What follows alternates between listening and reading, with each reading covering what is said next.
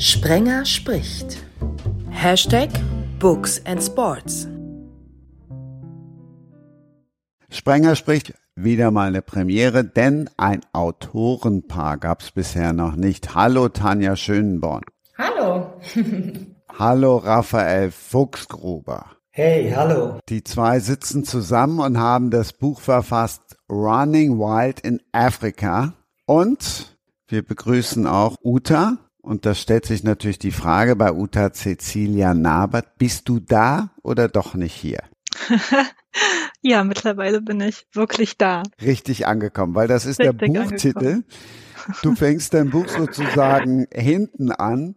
Aber bevor wir jetzt hinten anfangen, sprich zu Hause ankommen, würde ich erstmal gerne mit euch auf Reisen gehen, weil wir ja zuletzt irgendwie alle nicht so, so richtig viel auf Reisen gehen konnten.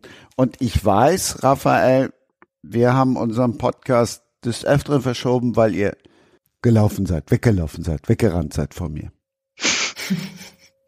Ja, also ganz richtig erkannt. Wo war Nein, wir, wir, laufen sowieso nie weg. Also wir laufen, aber wir laufen ja meistens irgendwo hin und nicht irgendwo von irgendwas weg. Also wir waren schon ein bisschen unterwegs gewesen, das stimmt. Äh, es war zwar nicht leichter in den letzten zwei Jahren, aber mit ein bisschen Fantasie ging da schon was. Wo wart ihr denn? Wir waren jetzt gerade in Sao Tome, da sind wir gerade zwei Wochen zurück. Da ist schon, da gibt es sogar Reiseverkehrsfachleute, Männer wie Frauen, die eine Ausbildung in dem Beruf haben, die nicht wissen, wo Sao Tome ist. Ich kann das sehr gut verstehen, ich wusste es vorher auch nicht. Das ist eine kleine Insel vor Afrika auf dem Äquator. Das Ding nennt sich Hemisphere Crossing und das ist, wo die Nulllinie, quasi die Verbindungslinie vom Nordpol zum Südpol und der Äquator sich treffen. Und das ist auf Sao Tome, auf einer ganz kleinen Insel noch vor Sao Tome. Da treffen sich diese beiden Linien. Das ist so 200 Kilometer vor Westafrika auf der Höhe Kamerun und Ghana. Sehr spektakulär. Ganz tolle Insel, Dschungel, hohe Luftfeuchtigkeit, kein Tourismus. Also Flughafen, das ist bei uns normalerweise irgendwie die Tankstelle an der Kreuzung von der B8. Und wenn du dann da aussteigst und willst ein Auto mieten, hast du schon verloren, weil da wird man nicht mal eine Autovermietung. Und so geht das die ganze Zeit weiter. Da waren wir jetzt gerade. Natürlich kannten Uta und ich die Insel sofort. Hä? ja, natürlich. Ja, ja, wir sind ja hier alle Profis. Wir haben, erzähl doch mal, du hattest, du hattest irgendeine Freundin, die das beruflich gelernt hat und auch nicht wusste, wo das ist. Genau, die Dani, die ist ja Reiseverkehrskauffrau, die wusste es tatsächlich nicht. Und das hat mich irgendwie beruhigt, weil ich muss gestehen, geografisch kenne ich mich überhaupt gar nicht aus. Also ich sage mal zu Raphael, in Erdkunde hatte ich eine 5. Also ich ähm, deswegen fand ich es ganz gut, dass andere diese Insel auch nicht kannten. Bin aber doch sehr froh im Nachgang, dass wir dort gewesen sind, weil das wirklich eine ganz, ganz andere Welt ist. Ähm, ja, wir waren ja schon viel unterwegs auf der Welt, ähm, eher in trockenen Gefilden, eher äh, in Wüsten und diesmal war das Beeindruckende tatsächlich die unglaublich hohe Luftfeuchtigkeit, ähm, die körperlich wirklich sehr herausfordernd war. Das Schöne, wenn man da von vorne anfängt, du kommst halt an aus Sao Tome und es ist halt tropisch, Dschungel. Du hast 30 Grad und, und gefühlte 140 äh, Prozent Luftfeuchtigkeit. Und die Tür vom Flieger geht auf und das mhm. kennen wir ja jetzt alle. Das kennt du, Uta und, Christian, ja. das ist sicherlich auch. Du bist in einem klimatisierten Flugzeug, dann geht die Tür auf und dann denkst du, ey, bitte mach die Tür wieder zu. Ähm, das geht ja gar nicht. Und dann denkst du, oh mein, und jetzt hier noch 200 Kilometer laufen. Und das ist eine Vulkaninsel. Und die, die sich auskennen, Vulkaninseln sind halt immer rauf und runter. Ne? Da, da ist halt mhm. nichts Flaches, da bist du immer nur am Krabbeln. Und dann 200 Kilometer und es ist feucht und immer steht irgendwas im, B, im Weg. Ein Baum, ein Stein, äh, alles, alte Häuser, unglaubliche Dinge. Und das, das musst du dann auch noch alles machen. Aber das Schöne ist halt, es ist wirklich so, wenn man auf die, ich weiß nicht, das, das kennt, kennt ihr bestimmt auch, diese, diese Lost Places, so Fotos von alten Gebäuden, ah. die verlassen wurden. Ja. Diese Kirmes, die es da in, in, in Tschernobyl gibt, dieses Kirmesgelände oder solche Sachen, wo Bäume aus Häusern rauswachsen, weil diese Häuser vor 50 Jahren aufgegeben wurden. Und auf Sao Tome hast du davon massenhaft. Das war eine portugiesische Kolonie Und in den 70er Jahren sind die Portugiesen da raus, weil sie festgestellt haben, dass in Südamerika Kaffee und Kakao viel günstiger anbauen können auf großen Flächen mit großen Maschinen, weil das halt auf einer Vulkaninsel nicht geht. Und dann haben die einfach mit Sack und Pack das Land verlassen, also die, die Wirtschaft, die Großgrundbesitzer, die Plantagenbesitzer und haben die Häuser und alles stehen lassen. Und die Häuser blieben dann so. Die waren viel zu groß für die Einheimischen, für die Nutzung. Und dann kommst du an Herrschaftshäusern vorbei aus Holz, wo du wirklich siehst, da war richtig viel Vermögen dahinter. Das war richtig mit Liebe gemacht, mit wunderbaren Treppenaufgängen, mit verzierten Balkonen, mit allem. Und da steht seit 50 Jahren da im Regen und sieht dementsprechend aus. Das ist, und teilweise haben wir da drin geschlafen. Das war schon mal unabhängig von der Rennerei und dass das halt ein offizielles Rennen war, weil das schon sehr beeindruckend. Und es gibt halt kaum, kaum Tourismus, das kennt halt keiner. Da würde ich voll ins Träumen kommen, mir so ein Haus äh, wieder herzurichten und dann. Ja, die, die Versuchung, die Versuchung ist groß. Ne? Hast du auch gesagt, ne? Ja, das ist, ne? Aber es war dann nicht so ganz, nicht so ganz mein Klima, äh, wenn man das auf anstrengend, auf Dauer ein bisschen anstrengend ist mit der hohen Luftfeuchtigkeit. Und du bist halt lost, es gibt kein richtig Wasser und es gibt kein richtig Strom und die Häuser sind auch so fertig, dass man die nicht mehr einfach so herrichten kann. Nicht mehr, die mhm. kannst du nicht mehr retten. Wir haben ja teilweise drin ja. gewohnt. Da ist seit 30 Jahren kein Dach mehr drauf. Die ganze Substanz vom Holz ist hin und so. Das kannst du mhm. nicht machen. Trotzdem natürlich wunderschön. Was und dann kamen wir irgendwann wieder nach Hause. Aber was ist denn da auf, auf dieser Insel? Also ich habe den Namen ehrlicherweise schön, dass ihr Uta und mir geglaubt habt. Aber ich habe den Namen auch noch nie in meinem Leben gehört. Wie kommt ihr dahin? Und was, wie groß ist diese Insel? Das klingt jetzt, als wäre sie so drei Fußballfelder groß und das wäre da nicht so schrecklich viel. Ja, der Flughafen ist drei Fußballfelder, wenn man alles zusammennimmt. Plus, plus eine Start- und Landebahn. Also Starten und Landen hm. ist natürlich die gleiche Bahn. Und man muss ja schon ziemlich Gas geben, dass man hochkommt. Äh, die ist nur 40 Kilometer lang und 20 Kilometer breit.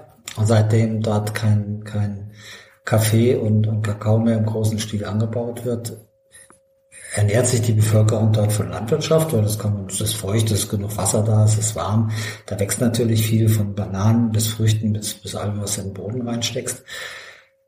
Und es wird viel Fischfang betrieben, nicht im großen Stil, sondern halt mit, mit kleineren Booten und wirklich für die Versorgung der Insel im, im, zum großen Teil. Äh, die sind ja Selbstversorger. Man hat jetzt vor der Insel Öl und Erdgas gefunden. Das nutzt jetzt der einheimischen Bevölkerung im ersten Moment mal nichts, weil ähm, das liegt sehr tief und da kommt noch keiner ran. Und wenn dann irgendeiner rankommt, dann haben wir das ja in anderen Ländern schon gesehen.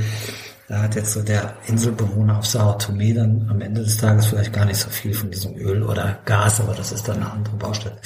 Nein, die leben dort für sich zurückgezogen. Es gibt keine große Industrie. Es gibt Menschen, die dort lange und glücklich leben, aber das, was wir so haben mit viel Luxus und viel Internet und vielen Straßen und so, das gibt es nicht. Aber wie es halt auf diesen Ländern ist, die Menschen sind jetzt deswegen, weil sie kein, kein Internet haben, nicht unbedingt ähm, unglücklicher.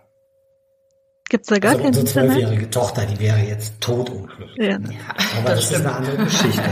ja, doch, die haben auch Internet Gelegentlich, an manchen Stellen, an manchen ja. dann, an manchen dann wieder nicht. Ähm, aber es ist halt ein ganz einfaches Leben. Also wirklich ganz einfach. Und das finde ich persönlich auch immer ganz spannend an diesen Reisen, dass man mal wieder auf den Boden der Tatsachen zurückgeholt wird, was wirklich wichtig ist und wie gut wir es eigentlich hier haben. Ähm, ich habe das so, so minimal in Neuseeland erlebt, wobei ich jetzt nicht behaupten will, dass Neuseeland in irgendeiner Form ähm, bestimmte Dinge nicht hat. Aber die Frage ist ja auch, wie man leben möchte. Und ich habe in Neuseeland äh, über ein halbes Jahr auf einer Insel gelebt und auch natürlich gespart. Ich hatte kein Auto und ich war, mein ganzes Leben war auf einmal extrem entschleunigt. Ich habe mhm. einen Kellnerjob gehabt und ähm, ich habe versucht auch, oder ich habe auch Menschen getroffen, die ganz bewusst wenig gekauft haben und mhm. zum Beispiel die Äpfel auf der Straße aufgelesen haben, die da irgendwie vom Baum gefallen waren. Und das habe ich dann eben auch gemacht und das war unglaublich. Das hat mir so einen Spaß gemacht und ähm, ich habe überhaupt kein Auto vermisst. Es war ein, ein Segen, keins zu haben, weil ich dadurch viel langsamer war. Und das erinnert mich ein bisschen daran. Ja. ja, das kann ich total nachvollziehen, weil bei, bei uns, wenn wir auf diesen Rennen sind, ist das Schöne, also für mich persönlich das Schöne, dass man halt eins nach dem anderen macht. Zu Hause ist man ja eingebunden in Job, Familie, Freunde, man hat die sozialen Medien, man hat Termine, äh, man hat Pflichten zu erfüllen noch und nöcher und ähm, ist oftmals gezwungen, viele Dinge gleichzeitig zu erledigen ähm, und möchte die auch alle gut machen. Und wenn wir dann auf unseren Rennen sind, dann ist das Leben halt ganz anders. Weil man macht eins nach dem anderen. Man steht morgens auf, putzt sich die Zähne, isst, packt seinen Rucksack und läuft los. Dann läuft man ein paar Stunden, kommt ins Camp, isst wieder, wäscht sich ein bisschen, ähm, isst nochmal und schläft. Und mhm. das ist halt ganz einfach und ja, das, also das entschleunigt auch absolut. Deswegen, ich kann dich da so gut nach, oder ich kann dich, kann da so gut nachempfinden. Das ja. ist wirklich eine ganz tolle Erfahrung. Das ist mir das erste Mal bei unseren Gesprächen, dass mir jetzt auffällt, dass der Begriff Rennen und das, was wir dann in der Realität tun, gar nicht zueinander passt. Stimmt. Haben wir ja ganz oft, also ich bin ja noch ein paar Tage länger unterwegs mit den Sachen und in Afrika, gerade wenn du so in den, im Inneren Afrikas unterwegs bist, das African Timing ist ja ist ja bekannt dafür, dass, dass das halt eine ganz andere Dimension hat. Ne? Wir, wir sind hier in Deutschland und wenn ich sage 17 Uhr, dann meine ich 17 Uhr. Und in Afrika heißt das 17 Uhr geht klar, aber ich wusste nicht, dass du Dienstag meinst. Und äh, das ist halt so eine Grundhaltung, die kannst du ja auch gleich nochmal erzählen, Luther, wahrscheinlich dann auch in Neuseeland erlebt hast. Du brauchst das Auto nicht, du brauchst diese ganze Schnelligkeit nicht. Und wenn man das mal hat, und das geht ja nicht von einem Tag auf den anderen. Wir waren letztes Jahr im Sommer 1000 Kilometer in Namibia unterwegs und das nicht als Rennen, sondern wir sind halt jeden Tag gelaufen, bis wir die 1000 Kilometer voll hatten. So viel, wie wir jeden Tag wollten. Und am Ende waren wir extrem glücklich, extrem entspannt und es ging uns auch gut. Und dann kämen wir zu deinem Thema, weil ich habe ja gesehen, dass du dich auch mit der Rückkehr in einem Buch sehr. Intensiv beschäftigt hast. Und das fand ich ja sehr, sehr interessant, weil für mich seit Ewigkeiten der härtere, der härteste Teil von einem, der Weg zur Startlinie, wenn du, oder in, in ein neues Abenteuer, die Tage zuvor, die sind immer hart, weil man noch nichts tun kann und will irgendwie los. Dann gibt's die Herausforderung selber. Und dann gibt's aber am Ende die ganz, ganz große Herausforderung der Heimkehr. Ne? Ich will noch ein bisschen verreisen, wenn ich darf. Wie kommt ihr denn auf so eine Insel? Naja, es gibt ähm, internationale Rennen und es gibt Veranstalter, die, also vielleicht kurz vorab, Raphael und ich sind ja ähm, Ultraläufer oder Etappenläufer. Das bedeutet, wir nehmen an Rennen auf der ganzen Welt teil, vor, vornehmlich auch in Wüsten. Ähm, in der Regel sind diese Rennen 250 Kilometer lang und gehen über sechs Tage. Das heißt, man läuft jeden Tag so 30 bis 40 Kilometer. Ähm, genau, und da gibt es verschiedene Veranstalter. Jetzt hatten wir Anfang des Jahres beziehungsweise Ende des Jahres eigentlich geplant, im Januar nach was ganz anderes zu machen, weil wir sind ja immer in Wüsten unterwegs gewesen. Und dann hatten wir uns überlegt, wir machen was anderes, wir gehen jetzt mal ins Eis und hatten uns dann vorgenommen, nach Lappland zu gehen, um dort an einem Rennen teilzunehmen.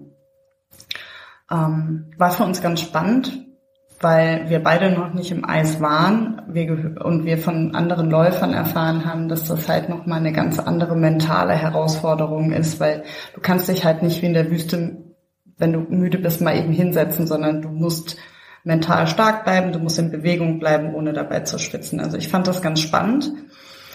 Das hat aber aus verschiedensten Gründen nicht geklappt. Ähm, und wir konnten nicht fliegen. Und wir wollten aber so gerne Anfang des Jahres noch, also Anfang diesen Jahres irgendwas Schönes machen und sind so auf ein Rennen vom Stefan Bezelt gestoßen, ähm, von Global Limits, der verschiedene Rennen auf der Welt ausrichtet, unter anderem halt dieses jetzt auf der Insel Sao Tome. Und das hat uns irgendwie direkt gereizt und gepackt, weil auch das wieder was ganz anderes war, ähm, wie die Wüsten. Ich persönlich laufe halt gerne Berge hoch und runter. Ähm, Raphael musste ich ein bisschen davon überzeugen, weil er halt lieber sehr, sehr lange gerade äh, Strecken läuft. Ähm, aber schlussendlich glaube ich, haben wir das ganz gut gemeistert. Dass wir da, und es war auch gut, dass wir dorthin geflogen sind. Ähm, genau. Und dann ist man halt mit, wie viele Leute waren wir? 30 in etwa? Ich glaube 35 oder ja. 38 waren am Start. Genau, also es war ein ganz kleines Rennen. Ähm, wir waren auch schon auf welchen, da hat man 250 Teilnehmer. Jetzt waren wir nur um die 30, ein ganz familiäres, kleines Rennen. Ähm, genau. Mehr passen nicht auf die Insel, oder? ja, ich glaube, ein paar mehr hätten noch gepasst, aber ich glaube auch, ähm, ich habe es auch irgendwo gelesen, der Veranstalter hat tatsächlich angegeben, dass es nur begrenzte Plätze gibt. Wahrscheinlich aufgrund des, ja, ich denke, ähm, ja, vielleicht lag es auch daran, ich weiß es nicht.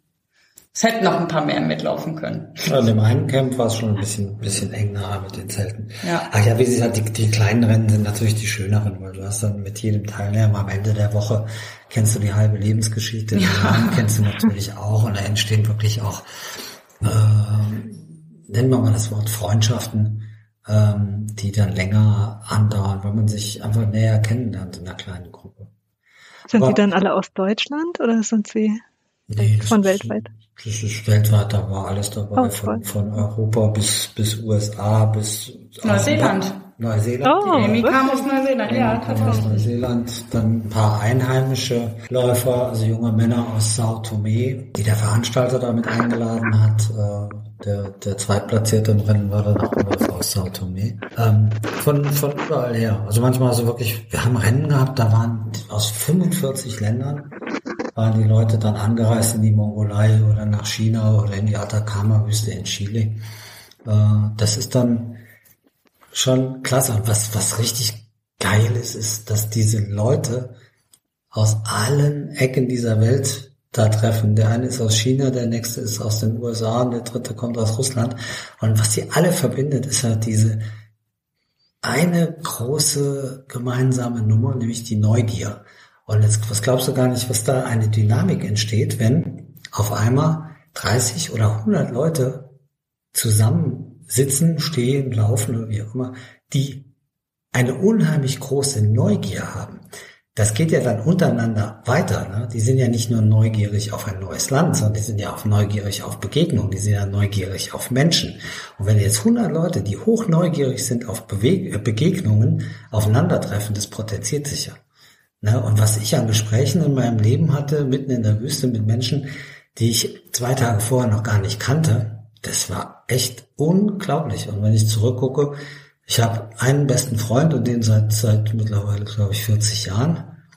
Und alle, die ich in den letzten 15 Jahren kennengelernt habe, die ich im weitesten gehenden Sinn als Freunde bezeichnen würde, auch wenn die weltweit verteilt sind, die habe ich alle in den Wüsten dieser Welt eingesammelt weil da was passiert, wenn so viele Leute da aufeinander kommen. Das ist so, also klar, es geht ums Laufen. Früher, als ich damit angefangen habe, dann hatte ich auch diesen sportlichen Ehrgeiz und wollte da immer in die Top 3 und habe da auch mal ein Rennen gewonnen und so. Jetzt bin ich 60 Jahre alt, bin immer noch ehrgeizig, aber das ist ja jetzt müßig. Ich muss ja nicht mehr, oder ich kann ja auch gar nicht mehr in die Top 3, 3 oder Top 5 laufen mit, mit meinen 60 Jahren.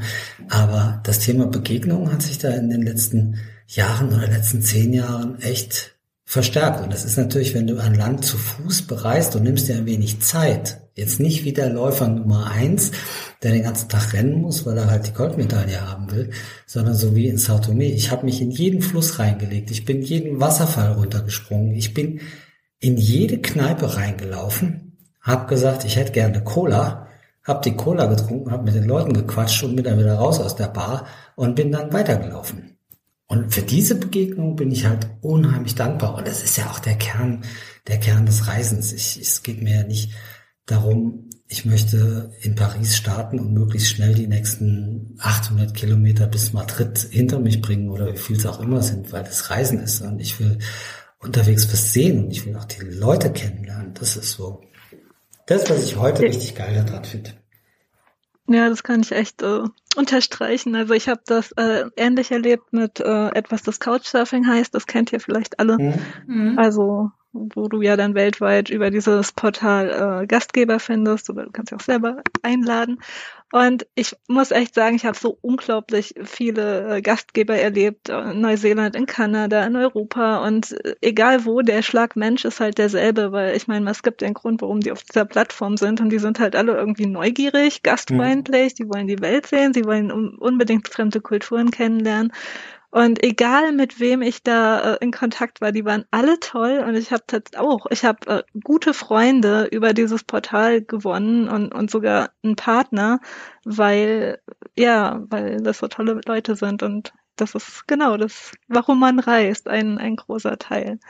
Ja, dieses wertvolle Gut der Gastfreundschaft, ne? Das ist halt auch mhm. was, was ganz, ganz Tolles, was es überall auf der Welt gibt in unterschiedlichen Ausprägungen. Also ich habe es wirklich in den ärmsten Ländern der Welt erlebt, dass Gastfreundschaft ein ganz, ganz, ganz, ganz hohes Gut ist, egal wie, wie wenig die Leute haben. Oder gerade zum Beispiel in der Wüste ist Gastfreundschaft ein enormes, ein enormes Ding. Wenn du in der, in der Wüste einen Tuareg oder einen Berber oder irgendwo triffst, die Art und Weise, wie man sich begrüßt, die Art und Weise, wie man miteinander kommuniziert, manchmal hat man auch gar keine gemeinsame Sprache und trotzdem funktioniert Kommunikation die Art und Weise, wie man zusammen Tee trinkt und sich dann verabschiedet, die ist schon sehr, sehr intensiv, weil ein jeder in der Wüste weiß, das ist ein gefährlicher Ort und es ist nicht so ganz klar, ob man sich wiedersehen wird, weil man kann da draußen auch einfach umkommen. Begegnungen haben da einen hohen Stellenwert und die Gastfreundschaft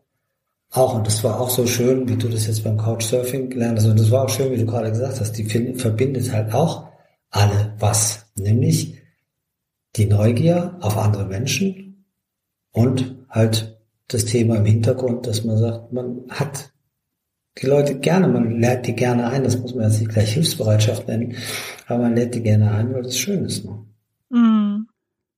Tanja, mal abgesehen davon, dass er auf jedem Buchcover aussieht wie 40. Ist er denn entspannter geworden beim Laufen jetzt? Absolut. Nee, Raphael ist tatsächlich wesentlich entspannter geworden. Ähm, dazu muss ich sagen, also wieso, du bist doch entspannter. Mehr als seit vier Jahren. Ja, und seitdem hast du dich schon voll, voll verändert. Ich glaube, mit, mit 40 wäre ich immer noch als ADHS-Fall. Äh, ja, mit 40, aber, ja, ja. Vor, aber vor vier Jahren bist du auch noch gerannt wie blöd. Ja, ja aber jetzt 16, nicht mehr. Mit 16 ist das ADHS so allmählich weg und ich bin ja. einfach nur noch voller Energie. Ne? Habe ich cool gemacht. Du ja. auch, dass du erst vor vier Jahren in mein Leben getreten bist. Gut, ne? Vorher war ich eine Zumutung. Ja, hab Glück gehabt. ja. Habe ich echt Glück gehabt. Das kann ich dir sagen. genau, wir sind ja noch gar nicht so lange zusammen. Ähm, aber es ist tatsächlich so, als ich Raphael damals kennenlernte, war er halt schon noch, da wollte er halt schon noch vorne irgendwo mitlaufen und war. Hast du dich mal gefragt, warum das jetzt nicht mehr so ist und wer daran vielleicht Schuld hat? Ich? Ja. ich glaube, ich spinne hier. ja. Schatz. Ja, Schatz. Ja, klasse. Das kannst du ja jetzt so und so verstehen. Entweder will er dir damit sagen, dass du zu langsam bist, oder er will dir, nee, dass er lieber die Zeit mit dir verbringen möchte. Ja, nee, Nein, das Leben mit ihr ist so schön, dass alles andere total in den Hintergrund getreten okay, ist. Okay, dazu muss man sagen, dass ich sechs Stunden vor Raphael jetzt ins Ziel kam. Das erste Mal in ja, Leben. Ja, das erste Mal. Ich bin auch stolz. Ich ja. bin auch wirklich stolz. Dazu muss man sagen, Sao Tome mit dem ganzen Rauf und Runter, da habe ich schon am ersten Tag gesagt, so Leute, ist nicht meins. Nee, Tanja ist sehr, sehr schnell geworden in den letzten vier Jahren. Und ihre Geschichte, heute erzähle ich mal deine Geschichte ganz kurz. Tanja war ja vor ein paar Jahren noch ein, ein, ein dickes Mädchen. Darf ich so sagen? Ja, ne? darfst du sagen. Ne? Sie war einfach mal 30, 30, ja, ey, Leute, die war 30 Kilo schwerer, hat beschlossen, dass es langt. Und was ja das Tolle ist, die hat dann gesagt, so, ich stelle jetzt meine Ernährung um und, und das Trinken und ich fange an, Sport zu machen. Das Schönste ist immer meine Lieblingsstelle an der Geschichte, dass sie beschlossen hat, laufen zu gehen. Nachdem sie irgendwie die Zahl auf der Waage nicht mehr sehen konnte, weil da immer der Bauch dazwischen war. Und dann ist sie hat sich die Laufschuhe geschnürt und dann ist sie ihren ersten Lauf über drei Kilometer. Abends im Dunkeln hat sie den gestartet. Und die Stelle finde ich immer so süß, weil sie dann sagt, ich habe das im Dunkeln gemacht, damit mich keiner sieht. Ja. Hm? Das finde ich sehr konsequent. Ja, ich wollte das nicht. Das war mir echt unangenehm. Ja.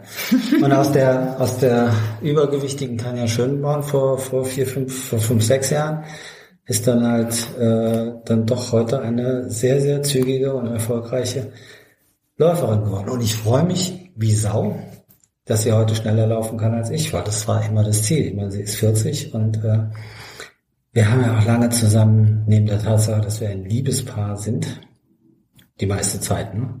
Ich, jetzt machst du gerade eine Pause, warum? ja, bis auf die Ausnahmen, also, wenn wir zum Beispiel trainieren.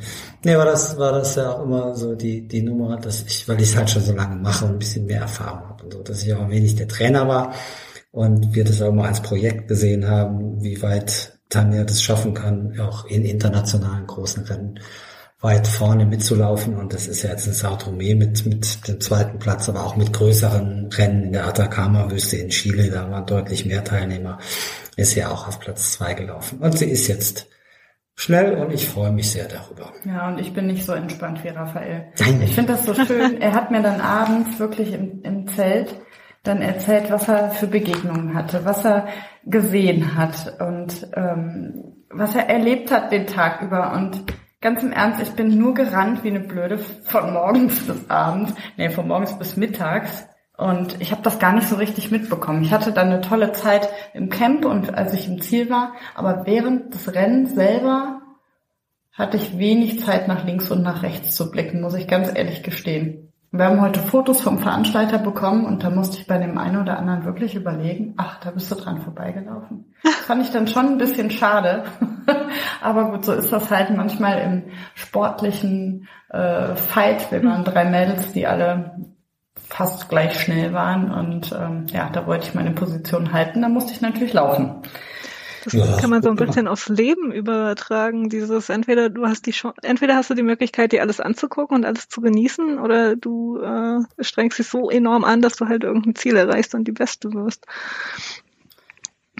Stimmt. Ja, das ist, es ist ja beides auch schön, wenn man das will. Ne? Es hm. ist erfolgreich, also wenn man sich ein Thema nimmt. Man hat ein Thema, an dem man Leidenschaft hat. Nehmen wir das Wort Leidenschaft. Du machst irgendwas leidenschaftlich gern. Das ist ja dann egal, ob das Klavierspielen ist oder Segeln oder Laufen.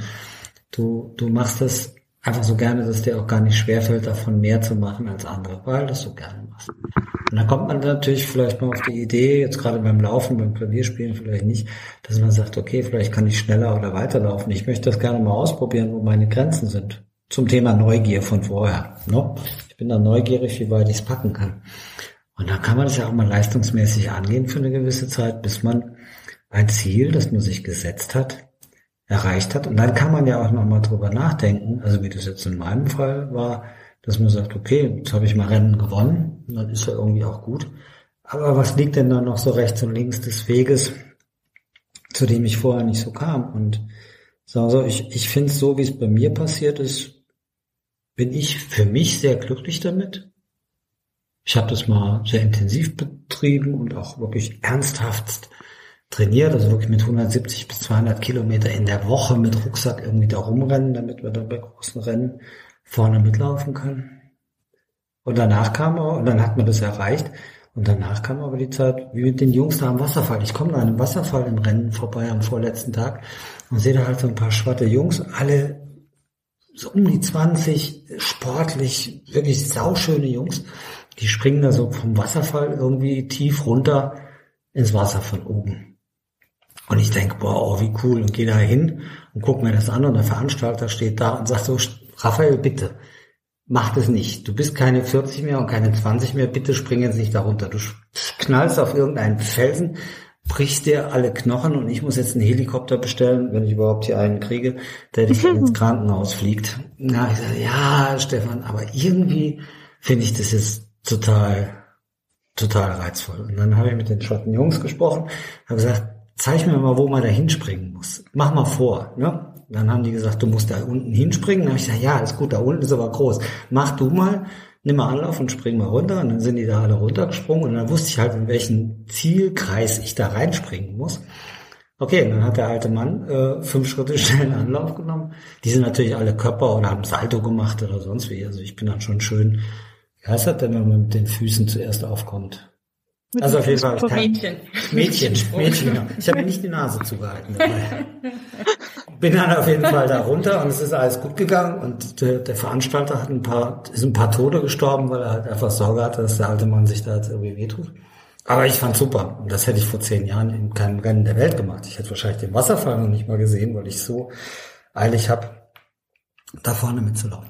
Aber ich glaube, beides geht, je nach Zeit in deinem genau, Leben. Genau, genau. Erstens hm, das und Phase, Lebensphase. Genau, und das ist ja auch so, als ich jetzt wieder arbeiten kam, ähm, wir sind sonntags zurückgekommen, dienstags war ich wieder arbeiten und meine Kollegen haben gesagt, mein Gott, du siehst so erholt aus und genau das passiert dann nämlich wirklich bei mir, obwohl ich mich körperlich unglaublich anstrenge, ähm, wirklich von morgens bis abends, das ist eine Tortur. Ne? Es tun die Füße weh, man hat Blasen an den Füßen, man quält sich irgendwie die Berge hoch und rennt die dann runter.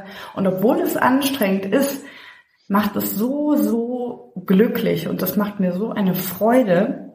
Ähm, und es ist mir dann auch egal, ob das, ne, das, ob das ein Rennen ist.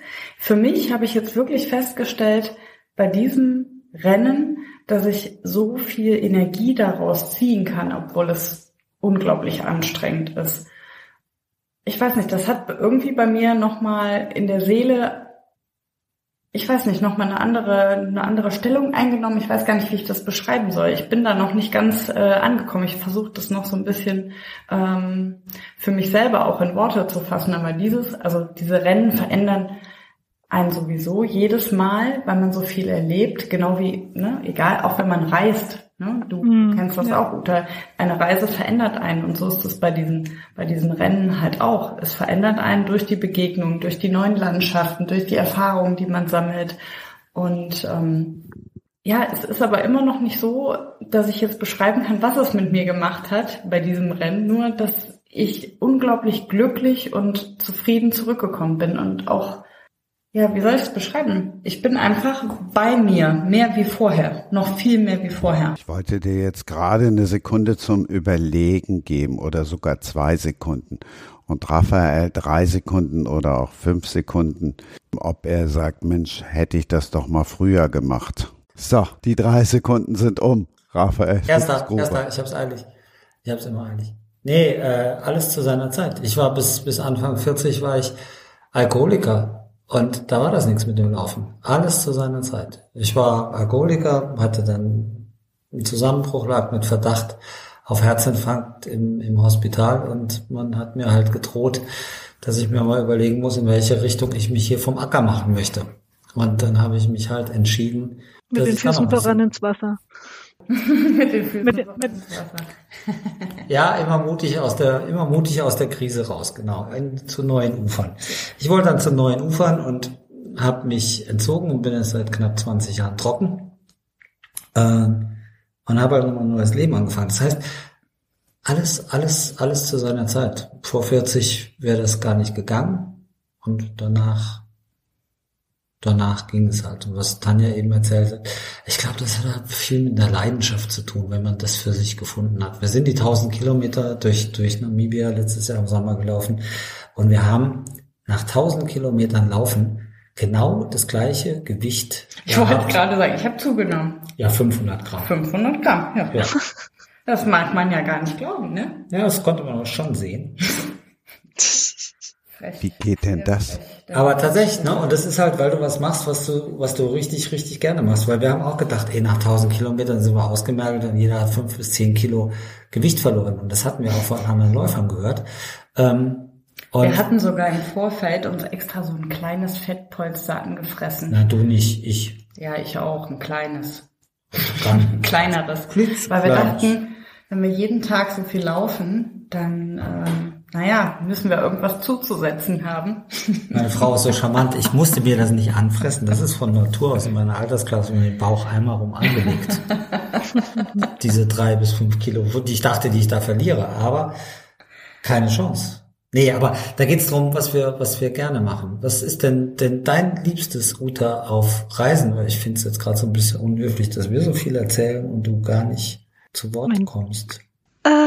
Mein liebstes auf Reisen. Also wirklich, also ich ähm, habe in den Ländern eben auch immer gearbeitet und also ich mag es nicht schnell durch Länder durch. Das habe ich am Anfang gemacht. Das war einfach dem Zeitplan geschuldet. Also mein damaliger Partner und ich sind über Land von Deutschland nach Neuseeland quasi gereist und ähm, eben Was? mit der Transit Ja, also plakativ gesagt, wir sind mit der Transsibirischen durch Russland. Ähm, die hört ja dann in Peking ist Endstation für die Transsibirische und von dort aus weiter mit Bus und Bahn durch die ganzen südostasiatischen Länder, am Kambodscha zum am Schluss Beispiel. liegt Neuseeland immer noch im Wasser, ne? Und dann liegt Neuseeland immer noch im Wasser, das heißt, und irgendwann äh, lief uns so ein bisschen die Zeit davon, das heißt, von Indonesien nach Australien und Ja. von Australien nach Neuseeland haben wir dann jeweils das Flugzeug genommen.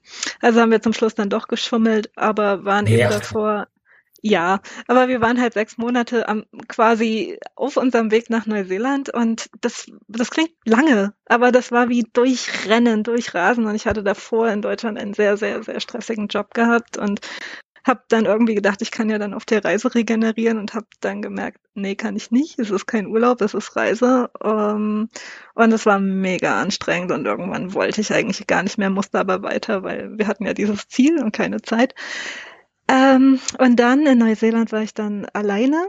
Er ist dann zurück nach Deutschland gereist und dann war ich total entschleunigt. Dann habe ich wirklich, nur wenn ich Lust hatte, habe ich die Plätze gewechselt, die Orte. Ich habe gearbeitet. Ich habe mich so ein bisschen unter die Einheimischen gemischt. Äh, Ich habe den Alltag miterlebt, äh, die Feste und so weiter. Und das liebe ich. Also das ist für mich Reisen, wenn ich wirklich wochenlang an einem Ort sein kann und ich habe dann auch äh, außerhalb, ich habe nie, wenn ich gehört habe, oh, die, die sprechen Deutsch, ich habe immer Englisch gesprochen, damit mich keiner erkennt, weil ich wollte, ich wollte wirklich nur mit den Leuten äh, zu tun haben, die dort leben.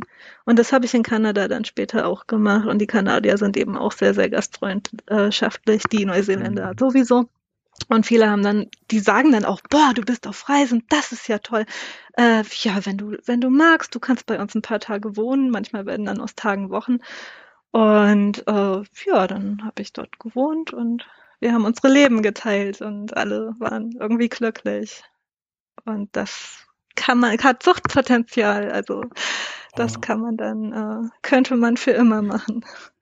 Aber du meinst, du meinst auch, dass der, der Fakt, dass man alleine reist, doch einen riesengroßen Unterschied macht, als wenn man Ja. zu zweit Ja. als Paar oder als Team unterwegs ist. Jein, also alles kann gut und schlecht sein. Also bei mir ist es so, ich bin erst mit meinem Partner dahin gereist und das, er ist halt auch anders, der, der war halt mega strukturiert und alles nach Plan und ich war, lass uns doch einfach jetzt mal hier bleiben. Dazu kam aber, dass teilweise immer die Visa ausliefen, Russland zum Beispiel nur vier Wochen und dann war ganz klar, wenn wir am 30.09. nicht ausgereist sind, dann kriegen wir vielleicht ein Problem an der Grenze. Das heißt, wir mussten dann teilweise Zeiten einhalten. Ähm, und das hat mir dann zum Beispiel nicht gefallen. Dann war ich irgendwann allein, dann musste ich mich nicht rechtfertigen, dann konnte ich tun und lassen, was ich will. Dann habe ich aber in Neuseeland einen anderen Mann kennengelernt und wir haben uns perfekt ergänzt und das war die beste Zeit meines gesamten Lebens. Und in Kanada wiederum war ich komplett allein unterwegs und das war auch teilweise grandios gut. Und dann denkt man auch wieder, ah, ich bin einsam, vielleicht wäre es doch nett, jemanden zu haben. Hm. Ja, es muss halt passen. Immer, wie immer hat die Medaille natürlich zwei Seiten, ist klar. Ja. Ich habe es in meiner Erfahrung gemacht, dass der Kontakt in den Ländern dann am intensivsten ist, wenn ich alleine unterwegs bin.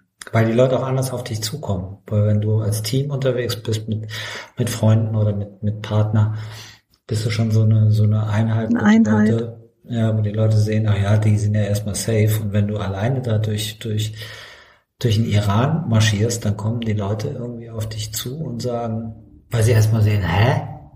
Da stimmt doch was nicht, ne? Und dann ist die Gastfreundschaft oder die Hilfsbereitschaft oder solche Themen, die sind dann so groß, dass die viel eher auf dich zukommen und sagen, hey, was machst du hier? Können wir dir mal irgendwie die richtigen Ecken von Teheran zeigen, wo die wirklich die richtigen Bazars sind und die richtigen traditionellen Cafés und nicht hier irgendwie der, der Nett für die Touristen oder für die, für die Wirtschaftsleute und so. Und natürlich zu zweit, das haben Tanja und ich ja jetzt in den letzten Jahren viel, weil wir alle, alle Rennen zusammen gemacht haben. Das ist natürlich ganz toll, sowas gemeinsam zu erleben und auch zu teilen. Jeden Tag und jeden Abend und auch gemeinsam drüber zu reden und so. Das ist natürlich auch was Feines. Jetzt hast du aber Mhm. gerade noch die Kurve gekriegt. genau, sie hört zu. nee, das ist schon in Ordnung. Ja, Raphael ist da eher der vagabundierter eher. Und ich glaube, wenn Raphael auch hier zu Hause nicht Kind und Pferde und mich hätte, dann wäre er auch viel mehr noch auf der Welt unterwegs. Mich zieht's irgendwann immer wieder nach Hause. Hm, ich finde das auch total beeindruckend, Uta, was du gerade erzählst, so lange weg zu sein. Und ich habe mich gerade schon gefragt, hast du nicht Heimweh oh Gott, äh, zwischendurch gehabt? Ähm, weil ich hätte, glaube ich, Heimweh. Ähm, wirklich? Ja, ich wirklich. Also es ist tatsächlich so, wenn wir zweieinhalb Wochen, drei Wochen, äh, wenn ich, ach, ich weiß gar nicht, wann ich das letzte Mal so lange frei hatte, aber wenn ich drei Wochen frei habe, ähm, dann freue ich mich auch wieder auf meine Arbeit und auf meine Kollegen und ähm, auf den Alltag. Wow. Ne, aber da sieht man mal, wie unterschiedlich wir gestrickt sind. Mhm. Ich finde das mhm. wirklich beeindruckend. Ich, ich weiß auch nicht, ob ich so mutig wäre, alleine. Wahrscheinlich nicht. Ich würde, glaube ich, alleine nicht ähm, so eine Reise auf äh, planen wollen. Ähm, wie du sagst, was alleine in, in, in, Neuseeland und dann in Kanada.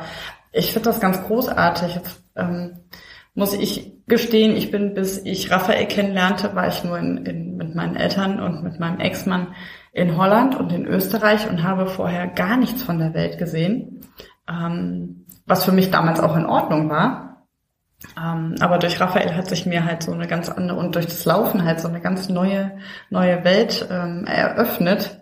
Ähm, aber alleine würde ich mich trotzdem nicht trauen. Also ich bin kein super ängstlicher Mensch, aber ich weiß nicht. Ja, früher, Diese Hemmschwelle. Ja. Also da muss ich auch sagen, ich habe auch, also das erste Mal war ich ja, musste ich die Hemmschwelle nicht alleine überwinden. Da war ja, ja. mein Partner, der ja. das auch alles organisiert hat. Das hätte ich niemals gemacht. Also das war ganz ähm, logistisch äh, aufwendig, Zug rauszufinden. Das Was brauchen ich. wir für die Visa? Ja. Wir mussten sie beantragen. Wir mussten teilweise zu den Botschaften für China und Russland. Er ist Russe, also er lebt seit 25 Jahren hier, aber deswegen wusste er zum Beispiel alles, dass das mit Russland läuft und konnte sich verständigen. Und das hat er alles gemacht, das hätte ich nie gemacht. Ich hätte wahrscheinlich, keine Ahnung, mich in den Flieger gesetzt und wäre nach Neuseeland geflogen. Und deswegen war diese Hemmschwelle schon mal weg. Und dann, als ich in Neuseeland war, war ich in Neuseeland und dann habe ich gemerkt, na, die Leute kochen auch nur mit Wasser und im Prinzip ist es wie bei mir zu Hause nur schöner. Mhm. Und dann war ich auch sehr schnell akklimatisiert. Und vor Kanada, das stimmt, da habe ich mir selber bewiesen, dass ich es alleine kann. Und da waren tausend äh, cool. Momente, wo ich dachte, oh Gott. Äh, und ich bin ja mit dem Containerschiff rübergefahren von Hamburg aus. Und da war ja dann auch immer dieses, da kann ich das als Frau überhaupt? Ist das gefährlich? Aber dann dachte ich, na ja, wenn genau. die Agentur ähm, denken würde, es sei gefährlich, dann hätten sie mir das gesagt, weil das waren auch nur Damen in dieser Reiseagentur, die mir das Ticket verkauft haben. Und dann habe ich mich einfach darauf verlassen, dass es äh, nicht gefährlich ist und letzten Endes war es total toll. Und äh, klar, trotzdem lag ich wach im Bett und dachte, oh Gott. Und dann ist aber genau der Punkt. Es ist alles, es wird alles äh, nicht so heiß gegessen, wie es gekocht wird. Und wir können das, natürlich können wir das. Ähm, ja, ich glaube auch, ja, ich glaube auch, wenn man, wenn man sowieso schon, wenn man losgegangen ist, dann funktioniert es auch. Ja, man ja. muss nur den ersten Schritt gehen und ja. mutig sein und ähm, sich einfach so trauen. Und ich glaube, Genau, und ich glaube, so funktioniert das mit Mut. Ich sage ja auch immer, mit Mut fängt alles an. Ja. Weil das, das ist für mich so. Man macht den ersten Schritt und dann entwickelt sich das, man entwickelt sich ja selber so schnell weiter und ähm, mhm. das funktioniert ja auch. Also mir ist ja auch noch nie irgendwas Schlimmes passiert oder eine blöde Situation. Nichtsdestotrotz fand ich das schon, mein Gott, wenn ich mich zurückerinnere an unsere erste unseren ersten Flug. Ich hatte ja noch nicht mal, Raphael hat mir mein erstes Etappenrennen zum Geburtstag geschenkt. Ähm, und ich hatte sieben Wochen Zeit zu trainieren. Und vorher bin ich immer so, weiß ich nicht, so Gesundheitslaufen habe ich gemacht, so 20 bis 30 Kilometer in der Woche. Dann hatte ich sieben Wochen Zeit, um mich wirklich auf ein, ja, auf ein Rennen vorzubereiten. Musste mit Rucksack trainieren. Das alleine und dann musste ich aber auch noch einen Reisepass zum Beispiel beantragen. Ich hatte noch nicht mal einen Reisepass, ja. So, und dann werde ich es niemals vergessen, wie wir am Flughafen, ich weiß gar nicht mehr welcher es war, wir sind durch diesen Flughafen marschiert und Raphael, ich war total gestresst, klatschnass geschwitzt, wirklich. Es war, es war noch gar nichts passiert, wir waren in Frankfurt nur, nur durch die Tür gegangen. ich war fix und fertig. Jetzt muss ich dazu sagen, wir haben ja, wenn wir auf unseren, auf unsere Rennen fliegen, haben wir alles das, was wir wirklich für die Woche brauchen, im Handgepäck. Das heißt, ich habe einen Laufrucksack ähm, dabei und da sind dann auch so Nahrungsergänzungsmittel drin, die man halt in Wasser auflöst, ähm, ja, um Kohlenhydrate und Eiweiß zu sich zu nehmen. Das sind dann so große Beutel mit weißem Pulver. So.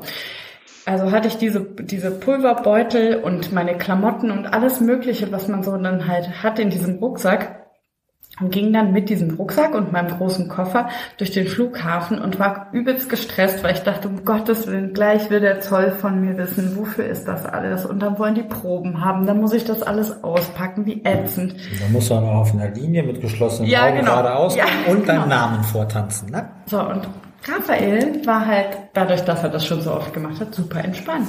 Ne? Der lief wirklich, als wenn er auf einem Trödelmarkt unterwegs wäre.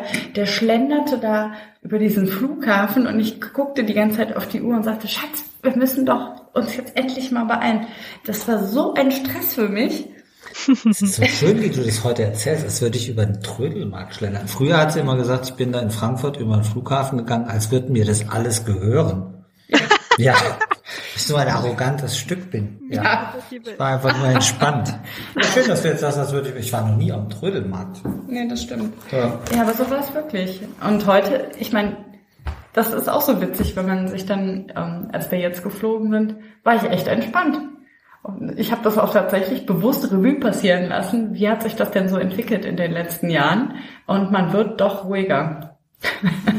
Aber alleine jetzt, würde ich immer noch nicht fliegen. Falls sich jetzt jemand fragt, warum nehmen die alles mit in das Flugzeug rein? Die Sachen, die wir für die Woche zum Laufen brauchen, es geht ja schon mal Gepäck verloren. Wir kommen ja. Land an und fahren dann raus in die Wüste und wenn wir unsere Sachen nicht haben, die wir zum Laufen brauchen, dann war's das. Dann haben wir alles Geld umsonst ausgegeben, weil wenn der Koffer zwei Tage später irgendwo wieder auftaucht, ist das Rennen schon weg und wir kommen nicht mehr hinterher. Das heißt, alles, was wir zum Laufen brauchen, nehmen wir als Handgepäck mit. Wenn der Koffer verloren geht, okay, haben wir keine Klamotten mehr, aber alles, was wir fürs Rennen brauchen, haben wir dann halt am Mann. Nur Aber Uta, als du unterwegs warst, ne, diese lange, lange, lange Reise, mhm. was, hat, was hattest du denn da alles dabei? Also du hattest wahrscheinlich so, man sieht ja immer diese Backpacker, die dann diesen riesen ja. Rucksack haben. Genau. Und ich frage mich immer, was ist denn da alles so drin? Ähm, da sind drin Okay, warte mal. Äh, ich, ich spreche über die Reise nach Neuseeland. Da hatte ja. ich ja Russland und beginnt ein Herbst ähm, und so weiter. Und auch Neuseeland kann manchmal frisch sein. Ich hatte dabei ein paar Halbschuhe, wo, in denen ich gut gehen konnte. Äh, Flipflops, ganz wichtig, immer gut, immer wichtig. Dann sicher noch ein drittes Paar Schuhe, von dem ich mich nicht erinnere, was es war. Vielleicht auch Sneakers. Und dann zwei lange Hosen, drei bis vier T-Shirts, ein Longsleeve, äh, Unterwäsche, Socken, Kulturbeutel, also immer, also eine Flasche Shampoo meistens. Ähm, ähm, Schichten ist wichtig, also zwei ja. Strickpullis, eine Fließjacke, eine Jacke noch für oben drüber, aber nichts Dickes, das muss ich sagen, das war so eine so eine Wetterjacke. Dann noch die alte Regenjacke von meinem Opa. Ach cool. ja, der hatte, der, ist der, hat einen ganz, der hatte einen ganz dicken Bauch. Ich glaube, das ist XXXL und bei mir passt die dann über alles drüber. Das ist, das ist super. Ja, ja, ja. ja. Ich habe die, ich hab die bis heute in strahlendem cool. Blau. Eine Trillerpfeife, das hat mir mein Onkel gesagt. Wenn ihr in Not seid, nimmt eine Trillerpfeife mit, äh, dann könnt ihr euch bemerkbar machen. Habt ihr vielleicht auch für die Wüste. Ich Haben wir auch immer dabei, tatsächlich, mhm. ja. Ja, ne? Genau. Seil, ein Löffel. Löffel ist gut. Also Messer und Gabel brauchst du nicht. Löffel kannst du mit äh, für alles benutzen. Genau. Ein eine. Das ist meine Rede. Hier. Ne? Genau. Ja, Warum versteht mich? Aber doch nicht bei jedem Abendessen. ich esse zu Hause. Ich esse zu Hause auch am liebsten mit dem Löffel. Universal. Und, ja. und da haben mich alle ausgelacht. Ich hatte nie Zeit zum Lesen und mein Bücherregal platzte schon aus allen Nähten und ich dachte, oh, jetzt gehe ich endlich irgendwie, ich muss ja nicht dann arbeiten, ich nehme mir jetzt Bücher mit. Dann habe ich mir echt, ich hatte damals kein E-Book und ich habe mir sechs dicke Wälzer für die Klasse. transsibirische Eisenbahn mhm. mitgenommen und hatte so, bist du bescheuert, du musst das alles schleppen, kauf dir ein E-Book. Ich, nein, ich bin altmodisch, ich kauf mir keins. Und dann habe ich diese Bücher mitgenommen und habe die dann aber in den Hostels, äh, an denen wir, in denen wir wohnten, wenn ich das Buch ausgelesen hatte, in den Bücherschrank gestellt. Das macht Sinn. Auf jeden Fall. Bist du auch durch Ulaanbaatar gekommen mit der transsibirischen Eisenbahn? Ja, bin ich. Ja, hätten wir uns ja fast gesehen. Ja, da waren Hier, wir auch, genau. wart Da ihr haben auch schon? Fotos gemacht. Ah. Ja, da waren wir auch. Ja, wir haben den Zug aber nur von außen gesehen. Also er hält ja dort und wir haben ihn besucht, den Zug, weil wir ihn mal sehen wollten. Ah, perfekt, Also, ja. Als wir in der Mongolei auf dem Rennen waren, in der Gobi-Wüste, und dann sind wir extra da an Bahnhof, um mal Winke Winke zu machen und den legendären Zug zumindest mal von außen zu sehen, um mal reinzuspinksen. Kann ich sehr gut verstehen. Ist auch eine schöne, auch eine schöne Geschichte, aber mit dem Zug finde ich auch super. Wie Ja, lange ja. warst du denn insgesamt weg, Uta? Äh, damals fast zwei Jahre und dann eben zwei Jahre in Deutschland, wo dann gar nichts mehr ging und ich dachte, oh Gott, was tue ich hier? Ich will nur noch wieder weg.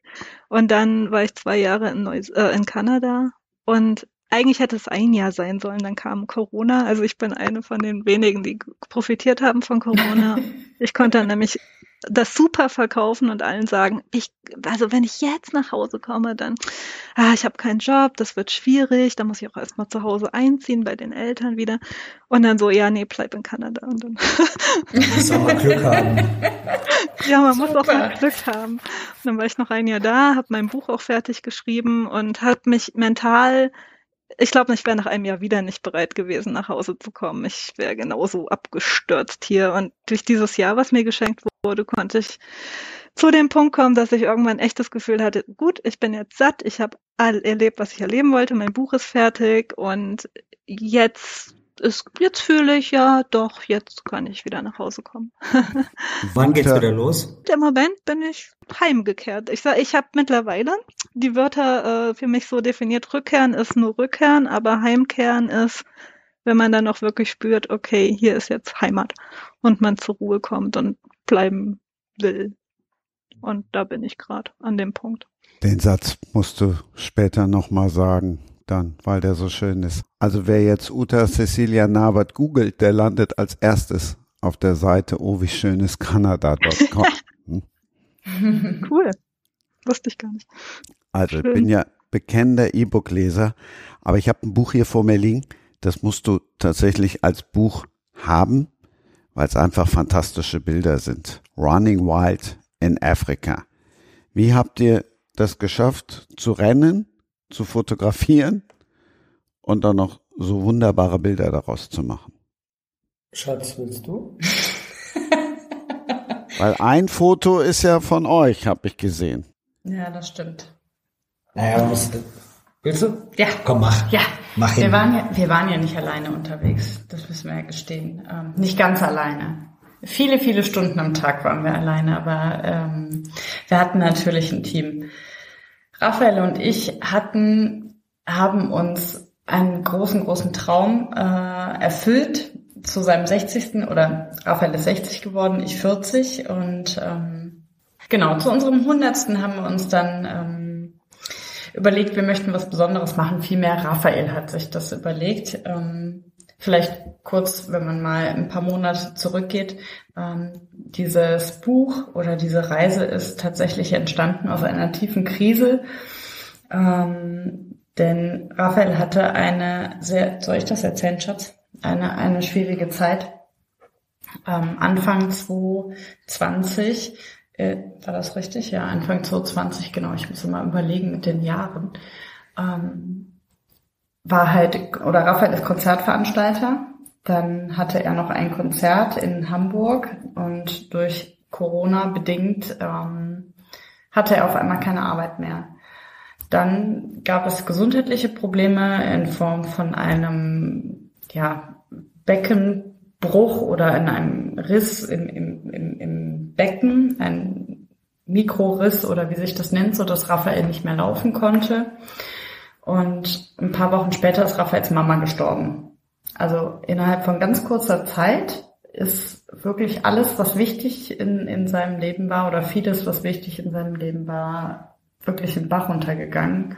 Und Raphael war, wenn ich das jetzt so sagen darf, ich hoffe, ich kriege jetzt keinen Schlag in den Nacken, aber ich glaube schon, dass, das, dass er in so eine Depression verfallen ist. Denn er saß nur noch im Garten und hat auf einen Baum gestarrt, auf den seine Mama früher immer geklettert ist, selbst mit über 80, die auch eine Weltreisende war und ähm, super neugierig war. Und obwohl sie über 80 war, noch mit ihrem Lebensgefährten wirklich ähm, sich die Welt angesehen hat, was ich super cool fand und nicht einer, mit einer Pauschalreise unterwegs war, sondern wirklich individuell und ähm, auch in Ländern unterwegs war, wie man das jetzt nicht vermuten würde von einer 80-Jährigen. Ja, und dann kam Raphael auf die Idee, ähm, als es ihm so schlecht geht, er muss jetzt mal raus. Und Mara, Raphaels Tochter, ähm, ist die bei uns und bei halb, also halb bei uns, halb bei der Mama wohnt. Ähm, und ich habe ihn dann ermutigt, er soll das ruhig machen. Er soll ruhig mal wegfahren, um einen klaren Kopf zu bekommen. Und er fuhr dann nach Frankreich in die Städten seiner Jugend, wo er mit Mama und Papa in Urlaub gefahren ist. Und das war auch gut. Und er hatte sich ein Wohnmobil geliehen vom Bekannten. Und ich weiß gar nicht genau, wie lange er weg war. Ich glaube anderthalb Wochen, zwei Wochen. Dann kam er wieder nach Hause und sagte dann, Schatz, ich habe eine Idee.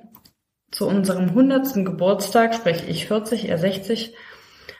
Wir werden 100, wir machen was Besonderes. Lass uns 1000 Kilometer durch Namibia laufen. Ich habe das aber als Frage formuliert. Ja, gut. Hast du Lust? ja, hast du Lust. Und ich dachte nur, erstens, Gott sei Dank, der Mann spricht wieder. Egal, was er sagt, er spricht wieder, weil vorher hat er gar nicht mehr gesprochen. Und ähm, das wird wohl nur eine fixe Idee sein. Ja, du hast gehofft, das geht vorbei. Ne? Ja, ich habe gedacht, ja, habe ich wirklich gedacht, aber ähm, da habe ich, hab ich mich vertan. Raphael fing direkt an und plante dann die Reise nach Namibia. Und ähm, Uta, du weißt, dass es super aufwendig sein kann, irgendwelche individuellen Dinge zu planen, wenn man ins mhm. Ausland geht. Und wir wollten, oder Raphael wollte 1000 Kilometer einmal quer durch Namibia laufen. Jetzt ist es natürlich so, dass durch die Temperatur, also durch die, die hohe Temperatur, durch die wilden Tiere ähm, kannst du halt nicht alleine da durchlaufen. Ne? Du brauchst halt, also wir haben schlussendlich, ich glaube, 15 Liter Wasser pro Person pro Tag nur getrunken. Ja, das hätten wir gar nicht tragen können. Und ähm, ja, wir hätten es auch, glaube ich, ohne Team, also ohne Team ist es gar nicht möglich. Aufgrund dessen hat sich Raphael auf die Suche begeben, aber das musst du jetzt mal selber erklären, weil ich weiß gar nicht mehr genau, wie du an die Leute rangekommen bist, die uns schlussendlich begleitet haben. Ach, das, das wird jetzt zu viel. Also durch die vielen Jahre kennt man Länder, kennt man okay. Leute und über die findet man wieder andere Leute. Das ist wie, Der wenn du jetzt deine Connections in Kanada ja. oder Neuseeland hast, wenn du nicht mehr weiter weißt, weißt du jemanden, den du da kontaktieren kannst. Das war bei uns auch so. Und so haben wir ein Team gefunden, was sich in Namibia gut auskennt, ein, ein Team, das auch äh, das Land richtig liebt, so wie wir halt unsere Reisen und Begegnungen und so wirklich mit Leidenschaft da, also der Nell, unser, unser Local Chief oder Guide oder wie auch immer, das ist jemand, der sein Land wirklich liebt und stolz ist auf Namibia und die Tiere liebt, die dort leben und die Hyänen über alles liebt, weil sie so hochsoziale Tiere sind. Wir haben da sehr viel gelernt. Und das Thema haben wir gebraucht, wie Tanja schon sagte, 15 Liter Wasser am Tag pro Person und das nicht zum Duschen, sondern wirklich nur zum Trinken. Da kommst du ja nicht mehr hinterher. Und äh, es gibt halt immer noch frei lebende Löwen und Leoparden und Geparden. Und das ist auch sehr schön, dass das so ist. Aber das ist dann des Nächtens auch nicht ganz ungefährlich. Unabhängig von Black Mambas, wie so giftigste Spinne Afrika, äh, Schlange, Schlange. Afrikas da ist, wenn du gebissen wirst, das ist so ein echter höchster Alarm, den es gibt. So haben wir danach ein Team gehabt mit zwei Jungs aus Namibia und weil ich mein Leben lang als Konzertveranstalter oder früher auch als Künstlermanager immer Dinge zusammengebracht habe, Live-Musik und Fernsehen oder Rundfunk und Presse und Künstler. Und wie habe ich halt immer überlegt, wie kann man aus irgendwas noch so was Gemeinschaftliches draus machen, was mit Medien zu tun hat. Das ist einfach mein, das habe ich so gelernt als Künstlermanager mein Leben lang. Und so war es für mich klar, diese 1000 Kilometer Nummer, das wird vielleicht irgendjemanden in den Medien geben, der sich dafür interessiert. Und letztendlich haben wir dann eine Produktionsfirma gefunden, die uns begleitet hat mit zwei Kameraleuten und, und Paul und Joachim uns da ganz schwer auch ans Herz gewachsen sind. Johannes? Äh, Johannes, Entschuldigung, ans Herz gewachsen sind. Ja, das ist so ähnlich. Da bin ich Namenslegastheniker, das geht bei mir ganz schnell. Gib mir eine Birgit, eine Brigitte und eine Brigitta. Ich werde es niemals richtig sagen. Niemals. Ist nicht so schlimm. Nee. Der Meier. Der Meier, genau. Der Fernte Meier TV. Genau, ja. Meier TV. Ähm, nee, die Firma heißt Streets äh, Film in Kassel. Und da wird im Sommer jetzt in der, in der ARD über den SWR auch ein großer Dokumentationsfilm oder große Dokumentation kommen, wirklich 90 Minuten ähm, Film über Tanja und mich auf unseren 1000 Kilometern und dem Abenteuer in Namibia. Und so entstand dann das Team, Stück für Stück. Ne? Du brauchst die Fahrer, du brauchst jemanden, der dich auskennt im Land, der die Genehmigungen besorgt. Und wenn du Fotos machen willst und Filme machen willst, das kann man halt auch nicht alles selber machen, wenn man jeden Tag, du musst überlegen, wir sind jeden Tag über 60 Kilometer gelaufen und das ist nicht nur einmal, das ist ja einmal schon anstrengend genug, 60 Kilometer zu laufen.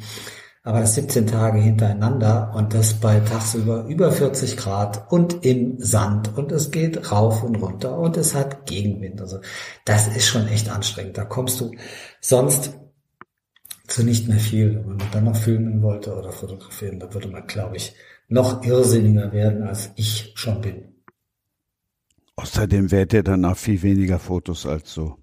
Genau. Ja, und äh, dann hätten wir nur Fotos von Tanja, äh, kaum welche von mir. Wieso? Weil das immer so ist. Ich mache, weil ich dich so, so Ja, fotogen immer finde. Fo- ja. Immer, ich mache immer die Fotos und du läufst. Ja, stimmt. Ja, ach, das war ein unglaubliches Abenteuer. Das ist, wir sind, und da werden wir jetzt beim Thema Heimkehren, ne? Wir sind ja zurückgekommen. Ja, aber wir sind noch gar nicht. Du hast einen ganz wichtigen Menschen vergessen. Oh mein Gott. Du hast den Doc vergessen. Also Doc, ja, stimmt, unser Doc Bruno. Ja, mein Freund Bruno, 76 Jahre alt, war unser, ist ein Doktor und hat viele Rennen auch begleitet und betreut in den Wüsten dieser Welt. Bruno ist ein guter Freund und der war natürlich auch mit und hat sich sehr intensiv um Tanja gekümmert, die ein bisschen Probleme hatte. Und Tanja hat ja immer gesagt, ohne Bruno hätte sie das Rennen wahrscheinlich niemals, oder diesen Lauf Nee, hätte ich auch niemals nicht. beendet. Nee, hätte ich auch nicht. Also Ja, das also 76-jährige Männer, die schaffen schon Vertrauen. Auf jeden Fall. Ja. Nee, wirklich auf jeden Fall, Uta, wenn der gesagt hat, du kannst weiterlaufen, egal wie schlimm die Blasen sind, du kannst das Rennen schaffen oder du kannst den Lauf schaffen, dann habe ich mich gut aufgehoben gefühlt. Schatz, ich habe noch Hm, Hoffnung für uns. Nee, der war wirklich ganz, ganz großartig, weil, also für Raphael war es- war es anstrengend, für mich war es aber noch viel, viel anstrengender, glaube ich, Für weil Tanja war es der Killer. Weil- Tanja hatte, Tanja hatte einen Fersensporn über Monate hinweg und konnte nicht Ah. trainieren. Und es gibt ja nichts Schlimmeres. Jetzt läufst du erst seit erst, das ist jetzt nicht überheblich gemeint, aber 1000 Kilometer durch eine Wüste, das ist echt eine ganz, ganz krasse Nummer. Nicht, weil wir uns hier selber loben wollen oder müssen. Das ist einfach echt viel. Und drei Jahre Lauferfahrung ist da nicht so viel. Und Tanja hat es halt erwischt mit dem Fersensporn und die konnte von Januar bis drei oder vier Wochen vor dem Lauf konnte sie nicht trainieren. Die saß nur im, zu Hause am Fahrrad auf der Rolle und hat Disney-Filme geguckt, aber mit Laufen war nichts und dementsprechend sind ihr dann in Namibia, als es losging, weil die Füße nicht trainiert waren fürs Laufen, äh, sind ihr halt auch ziemlich bald die Füße auseinandergefallen. Und das war schon echt hart für Tanja, weil schon am zweiten Tag waren da Blasen so groß wie die ganze Unterseite vom, vom Fuß. Und ich dachte wirklich am zweiten oder dritten Tag, Sie wird alles geben, aber das wird sie nicht schaffen, weil ihr wird nach fünf bis, bis acht Tagen wird ihr einfach die ganze Fußsohle abfallen und das war's. Und der Doc hat getaped und Tanja hat gelitten und äh, es ging immer nur von einem Tag zum nächsten, wo der Doc gesagt hat, so, morgen probieren wir es wieder. Und irgendwann ist Tanja auch wirklich mal zusammengebrochen mit, äh, dann lag sie da und äh, Ach, Johannes und, und Paul haben sich gefreut, weil die also nicht, weil es ihr schlecht ging, aber weil Fernsehen natürlich auch davon Hm, lebt oder so eine. Geschichte davon lebt, dass du Drama brauchst, weil wen interessiert das, dass da zwei durch die Wüste laufen, sind die ganze Zeit nur am Lächeln, das ist ja keine Geschichte. Und dann lag sie da und dann hat Bruno auch, nachdem sie Tanja wieder stand und, und wieder okay war, kam Bruno auch zu mir und hat gesagt, so, das haben wir uns jetzt einmal angeguckt, Raphael, und wenn das, das, wenn das jetzt nochmal passiert in den nächsten Tagen, da müssen wir aufhören. Ne, und ich habe mit Tanja nie drüber gesprochen, weil ich ihr keine Angst machen wollte. Aber Nö, Bruno ich habe immer ges- nur gehört, ist alles super. ja, you will reach the finish line. You will reach the finish line. Genau. Hat der Bruno immer gesagt. Aber das war zwischendurch schon ernsthaft bitter, aber die Füße haben sich wieder erholt. Wir haben dann Löcher in die Schuhe reingeschnitten, damit sie mehr Platz hat, weil alles so geschwollen war. Also wirklich rechts und links. Boah, das war echt schlimm, ne? Die- mein die- kleiner Zeh, der hat sich so, der war wirklich so dick, der war zweimal so dick wie normal. Wirklich. Und dann wusste ich überhaupt gar nicht, wohin mit diesem dicken Zeh. Und ich habe extra schon Schuhe, die wirklich mit vorne sind.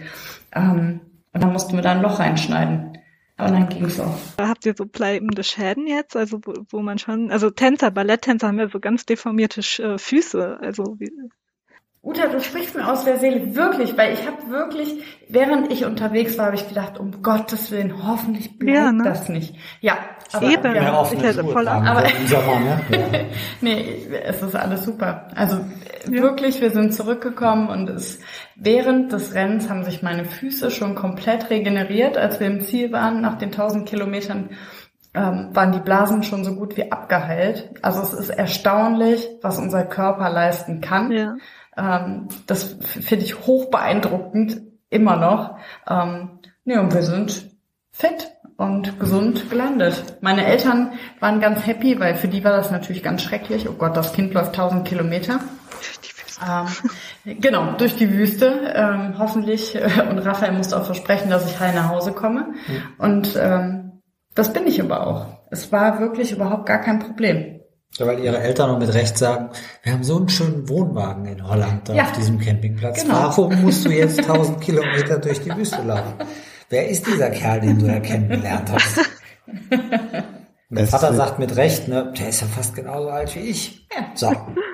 Bleibende Schäden in dem Sinn nicht, aber bleibende Veränderungen im emotionalen oder mentalen Bereich auf jeden Fall. Zu hm. deiner Frage, Uta, ob es bleibende Schäden gab. Nee, aber bleibende Veränderungen. Und da werden wir wieder beim Nachhausekommen. Aber nein, heute. nein, nein, immer noch, immer noch, genau. immer noch. Also das Buch hat fantastisch viele Fotos. Ein Foto, da frage ich mich dann jetzt, wann ist denn das entstanden von wegen wunde Füße? Da spielt ihr mit Jugendlichen, ist ein tolles Bild, ist ein ganz tolles Bild. Spielt ihr mit Jugendlichen Fußball? War das dann vorher? Nee, wir sind ja, wir sind ja vollkommen. Ach so. Wir sind ja so, wir sind ja, naja, auch von sich selbst be, be, erzählt, dass man bescheuert ist, das ist ja jetzt schon wieder hier kokettieren. Nee, wir sind ins Ziel gelaufen, wir hatten Geld gesammelt für eine Schule in, in, in Afrika, so eine, so eine Junior School am Mount Etio mit so einer Aktion hier in Deutschland und dann haben wir einen Haufen Geld mitgebracht und haben das überreicht und wie das dann so ist bei der Schule, wollten wir das halt auch gebührend anständig machen als Läufer und sind da rein und haben den großen Check dabei gehabt fürs Fernsehen, aber haben natürlich auch Bälle gehabt, weil die Jungs äh, äh, und Mädels Mädchen. natürlich mit Bällen viel mehr anfangen können als mit einem Stück Papier, wo eine Zahl draufsteht. Und dann haben wir mit denen Fußball gespielt. Vor allem haben wir als erstes Mal ein Wettrennen gemacht über circa 100 Meter bei denen am Schulhof. Jetzt muss ja mal überlegen, ey, der irre Alte, ne, jetzt ist der 60 Jahre alt geworden, läuft 1000 Kilometer, was mehrere Millionen Schritte sind mit seinen blöden alten Knien. Und dann sagt er, okay, und weil ich die Kinder alle so lieb habe, spielen wir jetzt zusammen Fußball und ich mache noch ein 100 Meter Rennen. Ja, das haben wir dann gemacht. Es war schön. Tanja wollte das 100-Meter-Rennen gewinnen, aber die Jungs waren schneller. Ja, aber viel schneller. Ja, ich war ganz weit hinten. Ich war ja wieder so entspannt. Und da es eben schon den besinnlichen Moment gab, müssen das alle dann in dem Buch lesen, wie besinnlich es endet. Ach, es ist, es ist, es ist schön. Also es war auch, als wir, das war ja, das wird dann noch schöner in dem Film, es gibt ja nach 1000 Kilometern gibt es ja nicht den Arc de Triomphe oder irgendwas in, in, in, in Namibia, sondern 1000 Kilometer sind irgendwo in der Wüste Namibias zu Ende und das wurde natürlich alles vermessen mit GPS und die, die Crew ist dann vorgefahren und dann haben die einen Strich in die Wüste gezogen und haben da die große Zahl 1000 hingeschrieben. Das verrat nicht so viel. Wir wollten das Ende doch wann anders machen. Also ich, ich bin so unstrukturiert. Ich bin immer so impulsiv. Darf ich das jetzt nicht erzählen, Christian? Du darfst alles erzählen. Unsinn. Wir sind, wir sind am letzten Tag an ein sehr interessantes Phänomen gekommen. Meine Frau wurde immer schneller und wollte diese 1000 Kilometer Linie erreichen. Nee, das möchte ich erzählen. Okay. So geht das, bei uns. Ja, weißt du? Versteht ihr? So geht das hier bei uns. Mach mal. Wir waren 16 Tage unterwegs am 17. Tag, es war wirklich das Ziel war in Sicht. Ich hatte keine Lust mehr. Irgendwann, es tat auch alles weh. Also ich bin ja ganz ehrlich, es war toll, es war eine super Erfahrung, aber ich wollte dann auch irgendwann mal ankommen. Ich wollte auch gerne mal duschen, Weil die ganze Zeit, wir hatten ja jetzt keine wirkliche Dusche oder eine Toilette, während wir unterwegs waren. Ich hatte mich so sehr darauf gefreut zu duschen. Und deswegen bin ich, habe ich mir halt überlegt, ich laufe jetzt einfach ganz zügig die letzte Etappe, den letzten Tag. Und dann haben wir es geschafft. Und Raphael wurde immer langsamer. Und ich war wirklich, ich konnte es nicht verstehen. Er wurde immer langsamer, immer langsamer. Und dann blieb er stehen, dann hat er ganz aufgehört zu laufen, dann setzte er sich hin, dann latschte er. Ja, weil Raphael wollte einfach nicht an diese Ziellinie kommen, weil er wusste genau, wenn wir dort sind, sind wir fertig. Das wusste ich aber erst, als Tanja mir das erklärt hat. Ich habe das nicht bewusst gemacht sondern ich wurde immer langsamer und dachte, ach ja, ach ja, was ist mit mir? Und dann hat Tanja tatsächlich den magischen Satz gesagt, du hast einfach gar keine Lust anzukommen. Richtig. Und da hat sie recht gehabt. Ja. Und so hat manch einer nach vielen Urlauben gar keine Lust, nach Hause zu kommen. So, die drei Sekunden sind um. Raphael. Erster, erster, ich hab's eilig. Ich hab's immer eilig. Nee, äh, alles zu seiner Zeit. Ich war bis, bis Anfang 40 war ich Alkoholiker. Und da war das nichts mit dem Laufen. Alles zu seiner Zeit. Ich war Alkoholiker, hatte dann einen Zusammenbruch, lag mit Verdacht auf Herzinfarkt im, im Hospital und man hat mir halt gedroht, dass ich mir mal überlegen muss, in welche Richtung ich mich hier vom Acker machen möchte. Und dann habe ich mich halt entschieden. Mit den Füßen voran ins Wasser. mit den Füßen mit, mit, ja, immer mutig aus der, immer mutig aus der Krise raus, genau, in, zu neuen Ufern. Ich wollte dann zu neuen Ufern und habe mich entzogen und bin jetzt seit knapp 20 Jahren trocken äh, und habe halt ein neues Leben angefangen. Das heißt, alles, alles, alles zu seiner Zeit. Vor 40 wäre das gar nicht gegangen und danach danach ging es halt. Und was Tanja eben erzählt hat, ich glaube, das hat halt viel mit der Leidenschaft zu tun, wenn man das für sich gefunden hat. Wir sind die 1000 Kilometer durch, durch Namibia letztes Jahr im Sommer gelaufen und wir haben nach 1000 Kilometern Laufen genau das gleiche Gewicht. Ich wollte gerade sagen, ich habe zugenommen. Ja, 500 Gramm. 500 Gramm, ja. ja. Das mag man ja gar nicht glauben, ne? Ja, das konnte man auch schon sehen. Wie geht denn das? Aber tatsächlich, ne? Und das ist halt, weil du was machst, was du, was du richtig, richtig gerne machst. Weil wir haben auch gedacht, ey, nach 1000 Kilometern sind wir ausgemergelt und jeder hat fünf bis zehn Kilo Gewicht verloren. Und das hatten wir auch von anderen Läufern gehört. Ähm, wir hatten sogar im Vorfeld uns extra so ein kleines Fettpolster angefressen. Na, du nicht, ich. Ja, ich auch, ein kleines. ein kleineres. Weil wir dachten, wenn wir jeden Tag so viel laufen, dann, ähm, naja, müssen wir irgendwas zuzusetzen haben. Meine Frau ist so charmant, ich musste mir das nicht anfressen. Das ist von Natur aus in meiner Altersklasse um den Bauch einmal rum angelegt. Diese drei bis fünf Kilo, die ich dachte, die ich da verliere, aber keine Chance.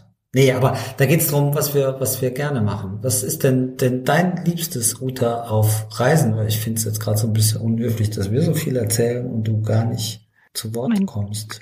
Äh, mein liebstes auf Reisen. Also wirklich, also ich ähm, habe in den Ländern eben auch immer gearbeitet und also ich mag es nicht schnell durch Länder durch. Das habe ich am Anfang gemacht. Das war einfach dem Zeitplan geschuldet. Also mein damaliger Partner und ich sind über Land von Deutschland nach Neuseeland quasi gereist und ähm, eben What? mit der Transit ja, also plakativ gesagt, wir sind mit der Transsibirischen durch Russland. Ähm, die hört ja dann in Peking als Endstation für die Transsibirische und von dort aus weiter mit Bus und Bahn durch die ganzen südostasiatischen Länder, Kambodscha Schluss, zum Beispiel. Das liegt Neuseeland immer noch im Wasser, ne? Und dann liegt Neuseeland immer noch im Wasser, das heißt, und irgendwann äh, lief uns so ein bisschen die Zeit davon, das heißt, von Indonesien nach Australien und ja. von Australien nach Neuseeland haben wir dann jeweils das Flugzeug genommen.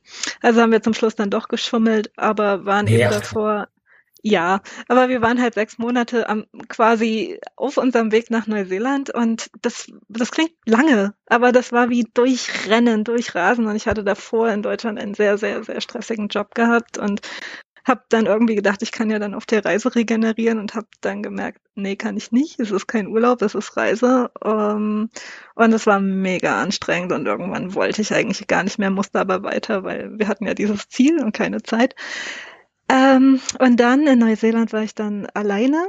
Er ist dann zurück nach Deutschland gereist und dann war ich total entschleunigt. Dann habe ich wirklich nur wenn ich Lust hatte, habe ich die Plätze gewechselt, die Orte, ich habe gearbeitet, ich habe mich so ein bisschen unter die Einheimischen gemischt, äh, ich habe den Alltag miterlebt, äh, die Feste und so weiter. Und das liebe ich. Also das ist für mich Reisen, wenn ich wirklich wochenlang an einem Ort sein kann und ich habe dann auch äh, außerhalb, ich habe nie, wenn ich gehört habe, oh, die, die sprechen Deutsch, ich habe immer Englisch gesprochen, damit mich keiner erkennt, weil ich wollte, ich wollte wirklich nur mit den Leuten äh, zu tun haben, die dort leben.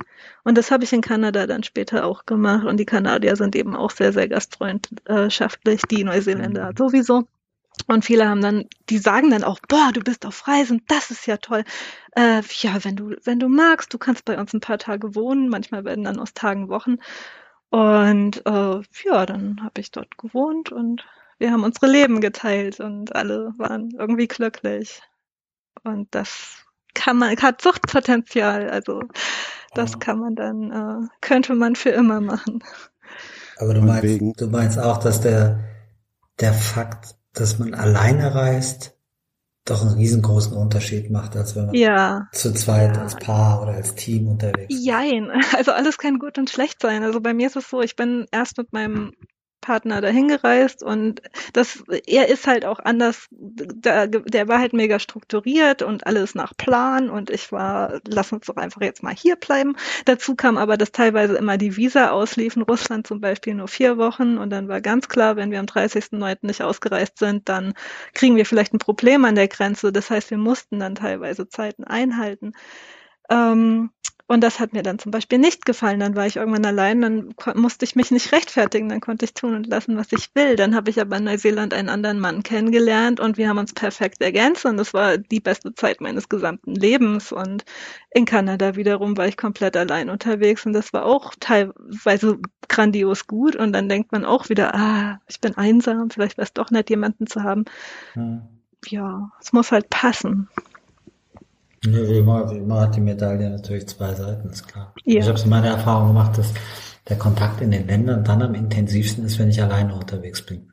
Weil die Leute auch anders auf dich zukommen. Weil wenn du als Team unterwegs bist mit, mit Freunden oder mit, mit Partner, bist du schon so eine, so eine Einheit. Eine Einheit. Leute, ja, wo die Leute sehen, ach ja, die sind ja erstmal safe. Und wenn du alleine da durch, durch, durch den Iran marschierst, dann kommen die Leute irgendwie auf dich zu und sagen, weil sie erstmal sehen, hä? Da stimmt doch was nicht, ne? Und dann ist die Gastfreundschaft oder die Hilfsbereitschaft oder solche Themen, die sind dann so groß, dass die viel eher auf dich zukommen und sagen, hey, was machst du hier? Können wir dir mal irgendwie die richtigen Ecken von Teheran zeigen, wo die wirklich die richtigen Bazars sind und die richtigen traditionellen Cafés und nicht hier irgendwie der, der Nett für die Touristen oder für die, für die Wirtschaftsleute und so. Und natürlich zu zweit, das haben Tanja und ich ja, jetzt in den letzten Jahren viel, weil wir alle, alle Rennen zusammen gemacht haben. Das ist natürlich ganz toll, sowas gemeinsam zu erleben und auch zu teilen. Jeden Tag und jeden Abend und auch gemeinsam drüber zu reden und so. Das ist natürlich auch was Feines. Jetzt hast du aber mhm. gerade noch die Kurve gekriegt. genau, sie hört zu. nee, das ist schon in Ordnung. Ja, Raphael ist da eher der vagabundierter eher. Und ich glaube, wenn Raphael auch hier zu Hause nicht Kind und Pferde und mich hätte, dann wäre er auch viel mehr noch auf der Welt unterwegs. Mich zieht's irgendwann immer wieder nach Hause. Hm, ich finde das auch total beeindruckend, Uta, was du gerade erzählst, so lange weg zu sein. Und ich habe mich gerade schon gefragt, hast du nicht Heimweh oh Gott, äh, zwischendurch gehabt? Ähm, weil ich hätte, glaube ich, Heimweh. Ähm, wirklich? Ja, ich wirklich. Also es ist tatsächlich so, wenn wir zweieinhalb Wochen, drei Wochen, äh, wenn ich, ach, ich weiß gar nicht, wann ich das letzte Mal so lange frei hatte, aber wenn ich drei Wochen frei habe, ähm, dann freue ich mich auch wieder auf meine Arbeit und auf meine Kollegen und ähm, auf den Alltag. Wow. Ne, aber da sieht man mal, wie unterschiedlich wir gestrickt sind. Mhm. Ich finde das mhm. wirklich beeindruckend. Ich, ich weiß auch nicht, ob ich so mutig wäre, alleine. Wahrscheinlich nicht. Ich würde, glaube ich, alleine nicht ähm, so eine Reise auf äh, planen wollen. Ähm, wie du sagst, was alleine in, in, Neuseeland und dann in Kanada. Ich finde das ganz großartig. Jetzt, ähm, muss ich gestehen, ich bin, bis ich Raphael kennenlernte, war ich nur in, in, mit meinen Eltern und mit meinem Ex-Mann in Holland und in Österreich und habe vorher gar nichts von der Welt gesehen, ähm, was für mich damals auch in Ordnung war. Ähm, aber durch Raphael hat sich mir halt so eine ganz andere und durch das Laufen halt so eine ganz neue, neue Welt ähm, eröffnet, ähm, aber alleine würde ich mich trotzdem nicht trauen. Also ich bin kein super ängstlicher Mensch, aber ich weiß nicht. Ja, früher, Diese früher Hemmschwelle. Ja. Also da muss ich auch sagen, ich habe auch, also das erste Mal war ich ja, musste ich die Hemmschwelle nicht alleine überwinden. Da war ja, ja. mein Partner, der ja. das auch alles organisiert hat. Das hätte ich niemals gemacht. Also das war ganz ähm, logistisch äh, aufwendig, Zug rauszufinden. Das Was brauchen ich. wir für die Visa? Ja. Wir mussten sie beantragen. Wir mussten teilweise zu den Botschaften für China und Russland. Er ist Russe, also er lebt seit 25 Jahren hier, aber deswegen wusste er zum Beispiel alles, dass das mit Russland läuft und konnte sich verständigen. Und das hat er alles gemacht, das hätte ich nie gemacht. Ich hätte wahrscheinlich keine Ahnung, mich in den Flieger gesetzt und wäre nach Neuseeland geflogen. Und deswegen war diese Hemmschwelle schon mal weg. Und dann, als ich in Neuseeland war, war ich in Neuseeland und dann habe ich gemerkt, na, die Leute kochen auch nur mit Wasser und im Prinzip ist es wie bei mir zu Hause nur schöner. Mhm. Und dann war ich auch sehr schnell akklimatisiert. Und vor Kanada, das stimmt, da habe ich mir selber bewiesen, dass ich es alleine kann. Und da waren tausend äh, cool. Momente, wo ich dachte, oh Gott. Äh, und ich bin ja mit einem Containerschiff rübergefahren von Hamburg aus. Und da war ja dann auch immer dieses, da kann ich das als Frau überhaupt? Ist das gefährlich? Aber dann dachte ich, ja, na ja, wenn genau. die Agentur ähm, denken würde, es sei gefährlich, dann hätten sie mir das gesagt, weil das waren auch nur Damen in dieser Reiseagentur, die mir das Ticket verkauft haben. Und dann habe ich mich einfach darauf verlassen, dass es äh, nicht gefährlich ist und letzten Endes war es total toll. Und äh, klar, trotzdem lag ich wach im Bett und dachte, oh Gott. Und dann ist aber genau der Punkt. Es ist alles, es wird alles äh, nicht so heiß gegessen, wie es gekocht wird. Und wir können das, natürlich können wir das. Ähm. Ja, ich glaube auch, ja, ich glaube auch, wenn man, wenn man sowieso schon, wenn man losgegangen ist, dann funktioniert es auch. Ja, man ja. muss nur den ersten Schritt gehen und ja. mutig sein und ähm, sich einfach so trauen. Und ich glaube, Genau, und ich glaube, so funktioniert das mit Mut. Ich sage ja auch immer, mit Mut fängt alles an. Ja. Weil das, das ist für mich so. Man macht den ersten Schritt und dann entwickelt sich das, man entwickelt sich ja selber so schnell weiter und ähm, mhm. das funktioniert ja auch. Also mir ist ja auch noch nie irgendwas Schlimmes passiert oder eine blöde Situation. Nichtsdestotrotz fand ich das schon, mein Gott, wenn ich mich zurückerinnere an unsere erste, unseren ersten Flug. Ich hatte ja noch nicht mal, Raphael hat mir mein erstes Etappenrennen zum Geburtstag geschenkt. Ähm, und ich hatte sieben Wochen Zeit zu trainieren. Und vorher bin ich immer so, weiß ich nicht, so Gesundheitslaufen habe ich gemacht, so 20 bis 30 Kilometer in der Woche. Dann hatte ich sieben Wochen Zeit, um mich wirklich auf ein, ja, auf ein Rennen vorzubereiten. Musste mit Rucksack trainieren. Das alleine und dann musste ich aber auch noch einen Reisepass zum Beispiel beantragen. Ich hatte noch nicht mal einen Reisepass, ja. So. Und dann werde ich es niemals vergessen, wie wir am Flughafen, ich weiß gar nicht mehr welcher es war, wir sind durch diesen Flughafen marschiert und Raphael, ich war total gestresst, klatschnass geschwitzt, wirklich. Es war, es war noch gar nichts passiert, wir waren in Frankfurt nur, nur durch die Tür gegangen. Ich war fix und fertig. Jetzt muss ich dazu sagen, wir haben ja, wenn wir auf unseren, auf unsere Rennen fliegen, haben wir alles das, was wir wirklich für die Woche brauchen, im Handgepäck. Das heißt, ich habe einen Laufrucksack ähm, dabei und da sind dann auch so Nahrungsergänzungsmittel drin, die man halt in Wasser auflöst, ähm, ja, um Kohlenhydrate und Eiweiß zu sich zu nehmen. Das sind dann so große Beutel mit weißem Pulver. So. Also hatte ich diese, diese Pulverbeutel und meine Klamotten und alles Mögliche, was man so dann halt hat in diesem Rucksack und ging dann mit diesem Rucksack und meinem großen Koffer durch den Flughafen und war übelst gestresst, weil ich dachte, um Gottes Willen, gleich will der Zoll von mir wissen, wofür ist das alles? Und dann wollen die Proben haben, dann muss ich das alles auspacken, wie ätzend. Dann muss man auf einer Linie mit geschlossenen ja, Augen genau. geradeaus ja, und genau. deinen Namen vortanzen, ne? So, und Raphael war halt, dadurch, dass er das schon so oft gemacht hat, super entspannt. Ne? Der lief wirklich, als wenn er auf einem Trödelmarkt unterwegs wäre. Der schlenderte da über diesen Flughafen und ich guckte die ganze Zeit auf die Uhr und sagte, Schatz, wir müssen doch uns jetzt endlich mal beeilen. Das war so ein Stress für mich. Es ist so schön, wie du das heute erzählst, als würde ich über den Trödelmarkt schlendern. Früher hat sie immer gesagt, ich bin da in Frankfurt über den Flughafen gegangen, als würde mir das alles gehören. Ja. ich so ein arrogantes Stück bin. Ja. ja. Ich war einfach nur entspannt.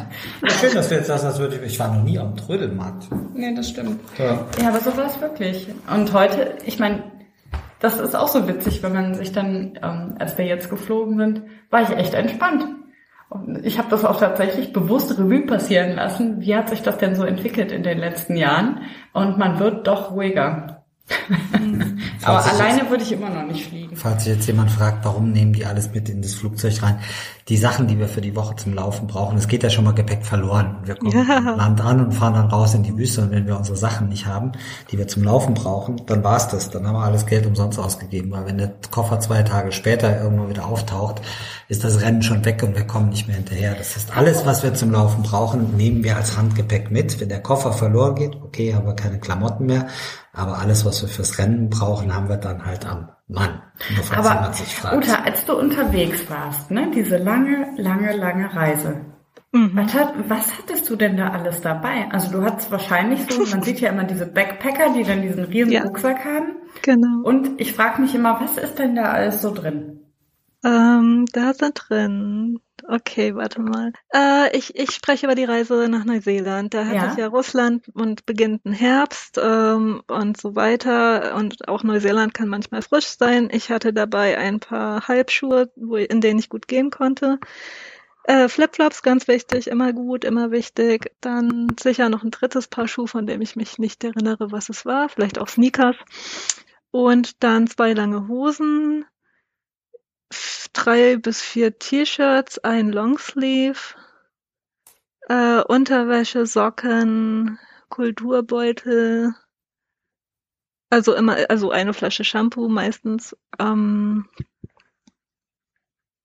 ähm, Schichten ist wichtig, also zwei ja. Strickpullis, eine Fließjacke, eine Jacke noch für oben drüber, aber nichts Dickes, das muss ich sagen, das war so eine so eine Wetterjacke.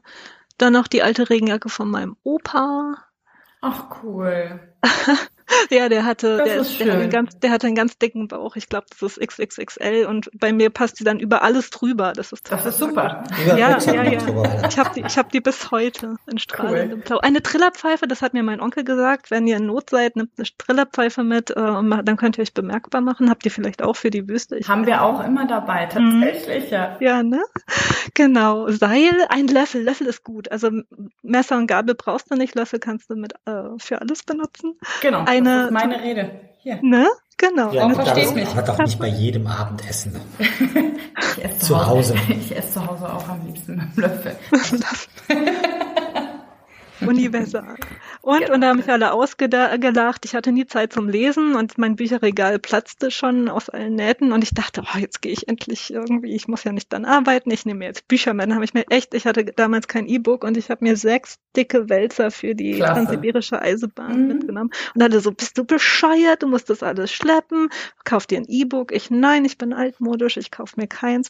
Und dann habe ich diese Bücher mitgenommen und habe die dann aber in den Hostels, äh, an denen wir, in denen wir wohnten, wenn ich das Buch ausgelesen hatte, in den Bücherschrank gestellt. Das macht Sinn. Auf jeden Fall. Bist du auch durch Ulaanbaatar gekommen mit der transsibirischen Eisenbahn? Ja, bin ich. Ja, hätten wir uns ja fast gesehen. Ja, da waren ja, wir auch, genau. Wart ihr auch schon? Fotos gemacht. Ah. Ja, da waren wir auch. Ja, wir haben den Zug aber nur von außen gesehen. Also er hält ja dort und wir haben ihn besucht, den Zug, weil wir ihn mal sehen wollten. Ah, perfekt, der, ja. Als wir in der Mongolei auf dem Rennen waren, in der Gobi-Wüste, und dann sind wir extra da an Bahnhof, um mal Winke Winke zu machen und den legendären Zug zumindest mal von außen zu sehen und mal reinzuspinksen. Kann ich sehr gut verstehen. Ist auch eine schöne, auch eine schöne Geschichte einmal mit dem Zug, finde ich auch super. Wie lange ja, warst ja. du denn insgesamt weg, Uta? Äh, damals fast zwei Jahre und dann eben zwei Jahre in Deutschland, wo dann gar nichts mehr ging und ich dachte, oh Gott, was tue ich hier? Ich will nur noch wieder weg. Und dann war ich zwei Jahre in, Neu äh, in Kanada und eigentlich hätte es ein Jahr sein sollen, dann kam Corona. Also ich bin eine von den wenigen, die profitiert haben von Corona. ich konnte dann nämlich das super verkaufen und allen sagen, ich, also wenn ich jetzt nach Hause komme, dann, ah, ich habe keinen Job, das wird schwierig, da muss ich auch erstmal zu Hause einziehen bei den Eltern wieder. Und dann so, ja, nee, bleib in Kanada. Und dann muss auch mal Glück haben. Ja, man super. muss auch mal Glück haben. Und dann war ich noch ein Jahr da, habe mein Buch auch fertig geschrieben und habe mich mental ich glaube, ich wäre nach einem Jahr wieder nicht bereit gewesen, nach Hause zu kommen. Ich wäre genauso abgestürzt hier. Und durch dieses Jahr, was mir geschenkt wurde, konnte ich zu dem Punkt kommen, dass ich irgendwann echt das Gefühl hatte, gut, ich bin jetzt satt, ich habe all erlebt, was ich erleben wollte, mein Buch ist fertig und jetzt ist, jetzt fühle ich ja, doch, jetzt kann ich wieder nach Hause kommen. Wann geht's wieder los? Im Moment bin ich heimgekehrt. Ich sage, ich habe mittlerweile die Wörter äh, für mich so definiert. Rückkehren ist nur Rückkehren, aber Heimkehren ist, wenn man dann auch wirklich spürt, okay, hier ist jetzt Heimat und man zur Ruhe kommt und bleiben will. Und da bin ich gerade an dem Punkt. Den Satz musst du später nochmal sagen dann, weil der so schön ist. Also wer jetzt Uta Cecilia Navert googelt, der landet als erstes auf der Seite oh wie schön ist Kanada.com. Hm? cool. Wusste ich gar nicht. Also schön. ich bin ja bekennender E-Book-Leser, aber ich habe ein Buch hier vor mir liegen, das musst du tatsächlich als Buch haben, weil es einfach fantastische Bilder sind. Running Wild in Africa. Wie habt ihr das geschafft zu rennen zu fotografieren und dann noch so wunderbare Bilder daraus zu machen. Schatz, willst du?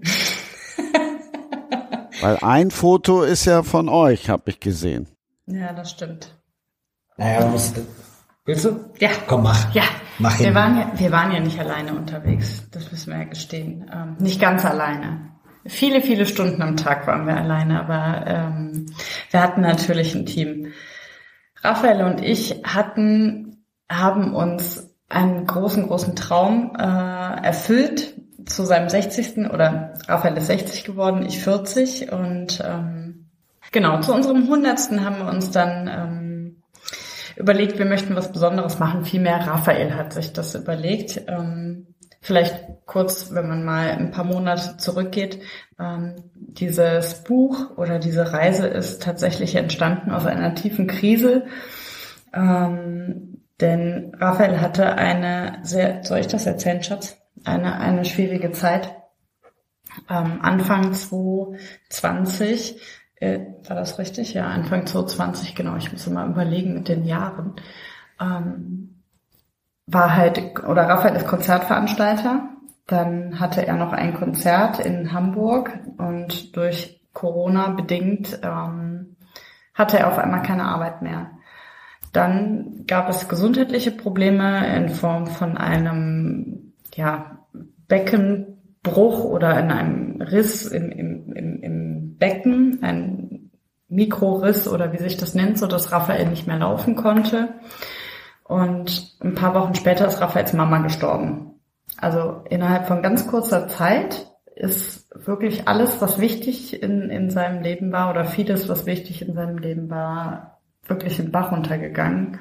Und Raphael war wenn ich das jetzt so sagen darf. Ich hoffe, ich kriege jetzt keinen Schlag in den Nacken, aber ich glaube schon, dass, das, dass er in so eine Depression verfallen ist. Denn er saß nur noch im Garten und hat auf einen Baum gestarrt, auf den seine Mama früher immer geklettert ist, selbst mit über 80, die auch eine Weltreisende war und ähm, super neugierig war. Und obwohl sie über 80 war, noch mit ihrem Lebensgefährten wirklich ähm, sich die Welt angesehen hat, was ich super cool fand und nicht einer, mit einer Pauschalreise unterwegs war, sondern wirklich individuell und ähm, auch in Ländern unterwegs war, wie man das jetzt nicht vermuten würde von einer 80-Jährigen. Ja, und dann kam Raphael auf die Idee, ähm, als es ihm so schlecht geht, er muss jetzt mal raus. Und Mara, Raphaels Tochter, ähm, ist die bei uns und bei halb, also halb bei uns, halb bei der Mama wohnt, ähm, und ich habe ihn dann ermutigt, er soll das ruhig machen. Er soll ruhig mal wegfahren, um einen klaren Kopf zu bekommen. Und er fuhr dann nach Frankreich in die Städten seiner Jugend, wo er mit Mama und Papa in Urlaub gefahren ist. Und das war auch gut. Und er hatte sich ein Wohnmobil geliehen vom Bekannten. Und ich weiß gar nicht genau, wie lange er weg war. Ich glaube anderthalb Wochen, zwei Wochen. Dann kam er wieder nach Hause und sagte dann, Schatz, ich habe eine Idee zu unserem 100. Geburtstag, sprich ich 40, er 60. Wir werden 100, wir machen was Besonderes. Lass uns 1000 Kilometer durch Namibia laufen. Ich habe das aber als Frage formuliert. Ja, gut. Hast du Lust? ja, hast du Lust. Und ich dachte nur, erstens, Gott sei Dank, der Mann spricht wieder. Egal, was er sagt, er spricht wieder, weil vorher hat er gar nicht mehr gesprochen. Und ähm, das wird wohl nur eine fixe Idee sein. ja, du hast gehofft, das geht vorbei. Ne? Ja, ich habe gedacht, ja, habe ich wirklich gedacht, aber ähm, da habe ich, hab ich mich vertan. Raphael fing direkt an und plante dann die Reise nach Namibia. Und ähm, Uta, du weißt, dass es super aufwendig sein kann, irgendwelche individuellen Dinge zu planen, wenn man ins mhm. Ausland geht. Und wir wollten, oder Raphael wollte 1000 Kilometer einmal quer durch Namibia laufen. Jetzt ist es natürlich so, dass durch die Temperatur, also durch die, die hohe Temperatur, durch die wilden Tiere ähm, kannst du halt nicht alleine da durchlaufen. Ne? Du brauchst halt, also wir haben schlussendlich, ich glaube, 15 Liter Wasser pro Person pro Tag nur getrunken. Ja, das hätten wir gar nicht tragen können. Und ähm, ja, wir hätten es auch, glaube ich, ohne Team, also ohne Team ist es gar nicht möglich. Aufgrund dessen hat sich Raphael auf die Suche begeben, aber das musst du jetzt mal selber erklären, weil ich weiß gar nicht mehr genau, wie du an die Leute rangekommen bist, die uns schlussendlich begleitet haben. Ach, das, das wird jetzt zu viel. Also durch die vielen Jahre kennt man Länder, kennt man okay. Leute und über die findet man wieder andere Leute. Das ist wie, Der wenn du jetzt deine Connections in Kanada ja, okay. oder Neuseeland hast, wenn du nicht mehr weiter weißt, weißt du jemanden, den du da kontaktieren kannst. Das war bei uns auch so. Und so haben wir ein Team gefunden, was sich in Namibia gut auskennt. Ein, ein Team, das auch äh, das Land richtig liebt so wie wir halt unsere Reisen und Begegnungen und so wirklich mit Leidenschaft da, also der Nell, unser, unser Local Chief oder Guide oder wie auch immer, das ist jemand, der sein Land wirklich liebt und stolz ist auf Namibia und die Tiere liebt, die dort leben und die Hyänen über alles liebt, weil sie so hochsoziale Tiere sind. Wir haben da sehr viel gelernt. Und das Team haben wir gebraucht, wie Tanja schon sagte, 15 Liter Wasser am Tag pro Person und das nicht zum Duschen, sondern wirklich nur zum Trinken. Da kommst du ja nicht mehr hinterher. Und äh, es gibt halt immer noch frei lebende Löwen und Leoparden und Geparden. Und das ist auch sehr schön, dass das so ist, aber das ist dann des Nächtens auch nicht ganz ungefährlich.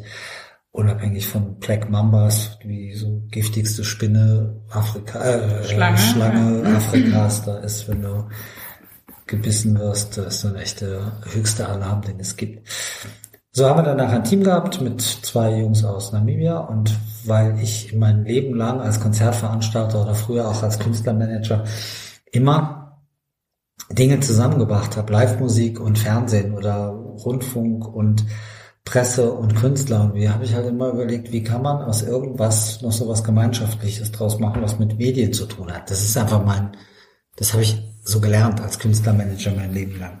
Und so war es für mich klar, diese 1000 Kilometer Nummer, das wird es vielleicht irgendjemanden in den Medien geben, der sich dafür interessiert.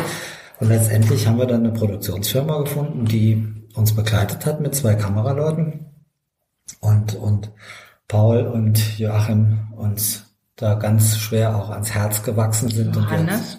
Äh, Johannes, Entschuldigung. Ans Herz gewachsen sind. Ja, ist so, ist so ähnlich. Da bin ich Namenslegastheniker. Das geht bei mir ganz schnell. Gib mir eine Birgit, eine Brigitte und eine Brigitta. Ich werde es niemals richtig sagen. Niemals. Ist nicht so schlimm. Nee. Der Meier. Der Meier, genau. Der fernte Meier TV. Genau, ja. Meier TV.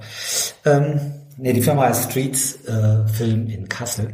Und da wird im Sommer jetzt in der, in der ARD über den SWR auch ein großer Dokumentationsfilm oder große Dokumentation kommen, wirklich 90 Minuten ähm, Film über Tanja und mich auf unseren 1000 Kilometern und dem Abenteuer in Namibia. Und so entstand dann das Team, Stück für Stück. Du brauchst die Fahrer, du brauchst jemanden, der dich auskennt im Land, der die Genehmigungen besorgt. Und wenn du Fotos machen willst und Filme machen willst, das kann man halt auch nicht alles selber machen, wenn man jeden Tag, du musst überlegen, wir sind jeden Tag über 60 Kilometer gelaufen und das ist nicht nur einmal, das ist ja einmal schon anstrengend genug, 60 Kilometer zu laufen. Aber das 17 Tage hintereinander und das bei tagsüber über 40 Grad und im Sand und es geht rauf und runter und es hat Gegenwind. Also das ist schon echt anstrengend. Da kommst du sonst zu nicht mehr viel. Wenn man dann noch filmen wollte oder fotografieren, da würde man, glaube ich, noch irrsinniger werden, als ich schon bin. Außerdem wärt ihr dann auch viel weniger Fotos als so. Genau. Ja, und äh, vor allem hätten wir dann nur Fotos von Tanja, äh, kaum welche von mir. Wieso? weil das immer so ist. Ich mache, weil ich dich so, so ja, fotogen finde. Immer, ja. ich mache immer die Fotos und du läufst. Ja, stimmt. Ja, das war ein unglaubliches Abenteuer. Das ist, wir sind, und da werden wir jetzt beim Thema Heimkehren, ne? Wir sind ja zurückgekommen. Ja, aber wir sind noch gar nicht. Du hast einen ganz wichtigen Menschen vergessen. Oh mein Gott. Du hast den Doc vergessen. Ah, den Doc, ja, stimmt. Unser Doc Bruno. Ja, mein Freund Bruno, 76 Jahre alt, war unser, ist ein Doktor und hat viele Rennen auch begleitet und betreut in den Wüsten dieser Welt. Bruno ist ein guter Freund und der war natürlich auch mit und hat sich sehr intensiv um Tanja gekümmert, die ein bisschen Probleme hatte. Und Tanja hat ja immer gesagt, ohne Bruno hätte sie das Rennen wahrscheinlich niemals, oder diesen Lauf nee, hätte niemals beendet. Nee, hätte ich auch nicht. Also, ja, das sind 76-jährige Männer, die schaffen schon Vertrauen. Auf jeden Fall. Ja. Nee, wirklich auf jeden Fall, Uta, wenn der gesagt hat, du kannst weiterlaufen, egal wie schlimm die Blasen sind, du kannst das Rennen schaffen oder du kannst den Lauf schaffen, dann habe ich mich gut aufgehoben gefühlt. Schatz, ich habe noch hm, Hoffnung für uns.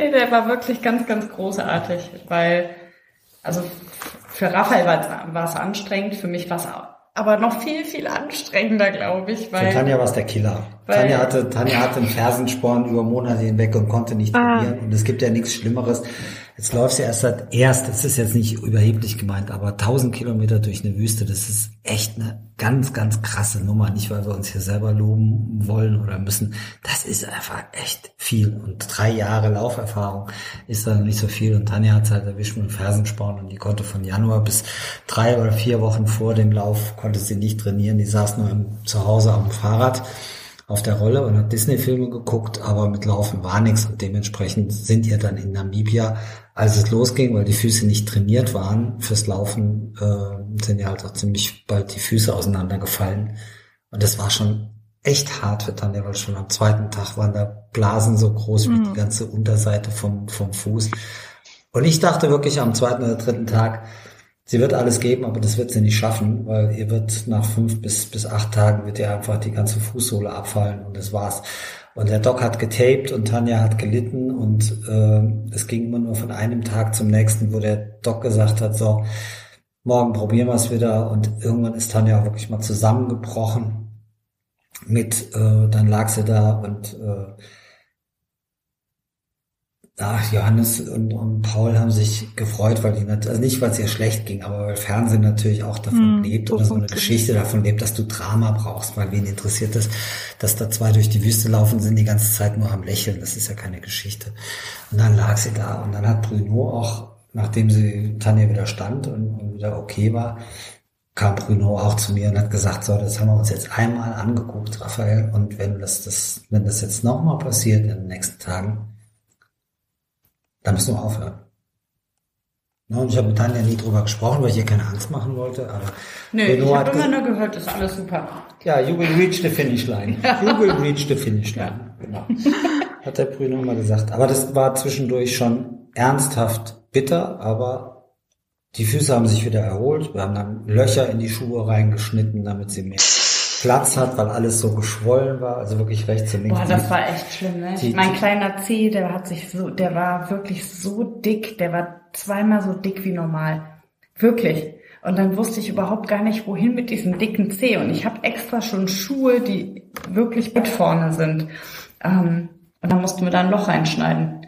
Aber dann ging's auch. Habt ihr so bleibende Schäden jetzt? Also wo, wo man schon, also Tänzer, Balletttänzer haben ja so ganz deformierte äh, Füße. Also wie, Uta, du sprichst mir aus der Seele, wirklich, weil ich habe wirklich, während ich unterwegs war, habe ich gedacht, um Gottes Willen, hoffentlich bleibt ja, ne? das nicht. Ja, aber Eben, ja, ja, ich hätte voll aber, im Sommer, ne? Ja. nee, es ist alles super. Also ja. wirklich, wir sind zurückgekommen und es während des Rennens haben sich meine Füße schon komplett regeneriert, als wir im Ziel waren nach den 1000 Kilometern. Ähm, waren die Blasen schon so gut wie abgeheilt. Also es ist erstaunlich, was unser Körper leisten kann. Ja. Ähm, das finde ich hoch beeindruckend, immer noch. Ähm, nee, und wir sind fit und gesund gelandet. Meine Eltern waren ganz happy, weil für die war das natürlich ganz schrecklich. Oh Gott, das Kind läuft 1000 Kilometer. Ähm, genau, durch die Wüste, ähm, hoffentlich. Und Raphael musste auch versprechen, dass ich heil nach Hause komme. Mhm. Und ähm, das bin ich aber auch. Es war wirklich überhaupt gar kein Problem. Ja, weil ihre Eltern noch mit Recht sagen, wir haben so einen schönen Wohnwagen in Holland da Ja, auf diesem Campingplatz. genau. Warum musst du jetzt 1000 Kilometer durch die Wüste laufen? Wer ist dieser Kerl, den du da kennengelernt hast? Es Vater sagt mit Recht, ne, der ist ja fast genauso alt wie ich. So. Bleibende Schäden in dem Sinn nicht, aber bleibende Veränderungen im emotionalen oder mentalen Bereich auf jeden Fall. Zu deiner Frage, Uta, ob es bleibende Schäden gab. Nee, aber bleibende Veränderungen. Und da werden wir wieder beim Nachhause kommen. Aber nicht Nein, heute. nein, nein, immer noch nicht. Immer noch, Genau. immer noch. nicht. Also das Buch hat fantastisch viele Fotos. Ein Foto, da frage ich mich dann jetzt, wann ist denn das entstanden von wegen wunde Füße? Da spielt ihr mit Jugendlichen, ist ein tolles Bild, ist ein ganz tolles Bild. Spielt ihr mit Jugendlichen Fußball? War das dann vorher? Nee, wir sind ja, wir sind ja vollkommen, So. wir sind ja so, wir sind ja, naja, wenn man von sich selbst erzählt, dass man bescheuert ist, das ist ja jetzt schon wieder hier kokettieren. Nee, wir sind ins Ziel gelaufen, wir hatten Geld gesammelt für eine Schule in, in, in Afrika, so eine, so eine Junior School am Mount Etio. mit so einer Aktion hier in Deutschland und dann haben wir einen Haufen Geld mitgebracht und haben das überreicht. Und wie das dann so ist bei der Schule, wollten wir das halt auch gebührend anständig machen als Läufer und sind da rein und haben den großen Check dabei gehabt fürs Fernsehen, aber haben natürlich auch Bälle gehabt, weil die Jungs äh, äh, und, Mädels Mädchen? natürlich mit Bällen viel mehr anfangen können als mit einem Stück Papier, wo eine Zahl draufsteht. Und dann haben wir mit denen Fußball gespielt. Vor allem haben wir als erstes mal ein Wettrennen gemacht über circa 100 Meter bei denen am Schulhof. Jetzt muss ja mal überlegen, ey, der irre Alte, ne, jetzt ist der 60 Jahre alt geworden, läuft 1000 Kilometer, was mehrere Millionen Schritte sind mit seinen blöden alten Knien. Und dann sagt er, okay, und weil ich die Kinder alle so lieb hab, spielen wir jetzt zusammen Fußball und ich mache noch ein 100 Meter Rennen. Ja, das haben wir dann gemacht. Es war schön. Tanja wollte das 100-Meter-Rennen gewinnen, aber die Jungs waren schneller. Ja, aber viel schneller. Ja, ich Da war ganz weit hinten. mehr. Ich war ja wieder so entspannt. Und da es eben schon den besinnlichen Moment gab, müssen das alle dann in dem Buch lesen, wie besinnlich es endet. Ach, es ist, es ist, es ist schön. Also es war auch, als wir, das war ja, das wird dann noch schöner in dem Film. Es gibt ja nach 1000 Kilometern gibt es ja nicht den Arc de Triomphe oder irgendwas in, in, in, in Namibia, sondern 1000 Kilometer sind irgendwo in der Wüste Namibias zu Ende. Und das wurde natürlich alles vermessen mit GPS und die, die Crew ist dann vorgefahren und dann haben die einen Strich in die Wüste gezogen und haben da die große Zahl 1000 hingeschrieben. Jetzt verrat nicht so viel. Wir wollten das Ende doch wann anders machen. Also ich, ich bin so unstrukturiert. Ich bin immer so impulsiv. Darf ich das jetzt nicht erzählen, Christian? Du darfst alles erzählen. Unsinn. Wir sind, wir sind am letzten Tag an ein sehr interessantes Phänomen gekommen. Meine Frau wurde immer schneller und wollte diese 1000 Kilometer Linie erreichen. Nee, das möchte ich erzählen. Okay. So geht das bei uns. ja, weißt weil du? Versteht ihr? So geht das hier bei uns. Mach mal. Wir waren 16 Tage unterwegs. Am 17. Tag, es war wirklich das Ziel war in Sicht. Ich hatte keine Lust mehr. Irgendwann, es tat auch alles weh. Also ich bin ja ganz ehrlich, es war toll, es war eine super Erfahrung, aber ich wollte dann auch irgendwann mal ankommen. Ich wollte auch gerne mal duschen. Weil die ganze Zeit, wir hatten ja jetzt keine wirkliche Dusche oder eine Toilette, während wir unterwegs waren. Ich hatte mich so sehr darauf gefreut zu duschen.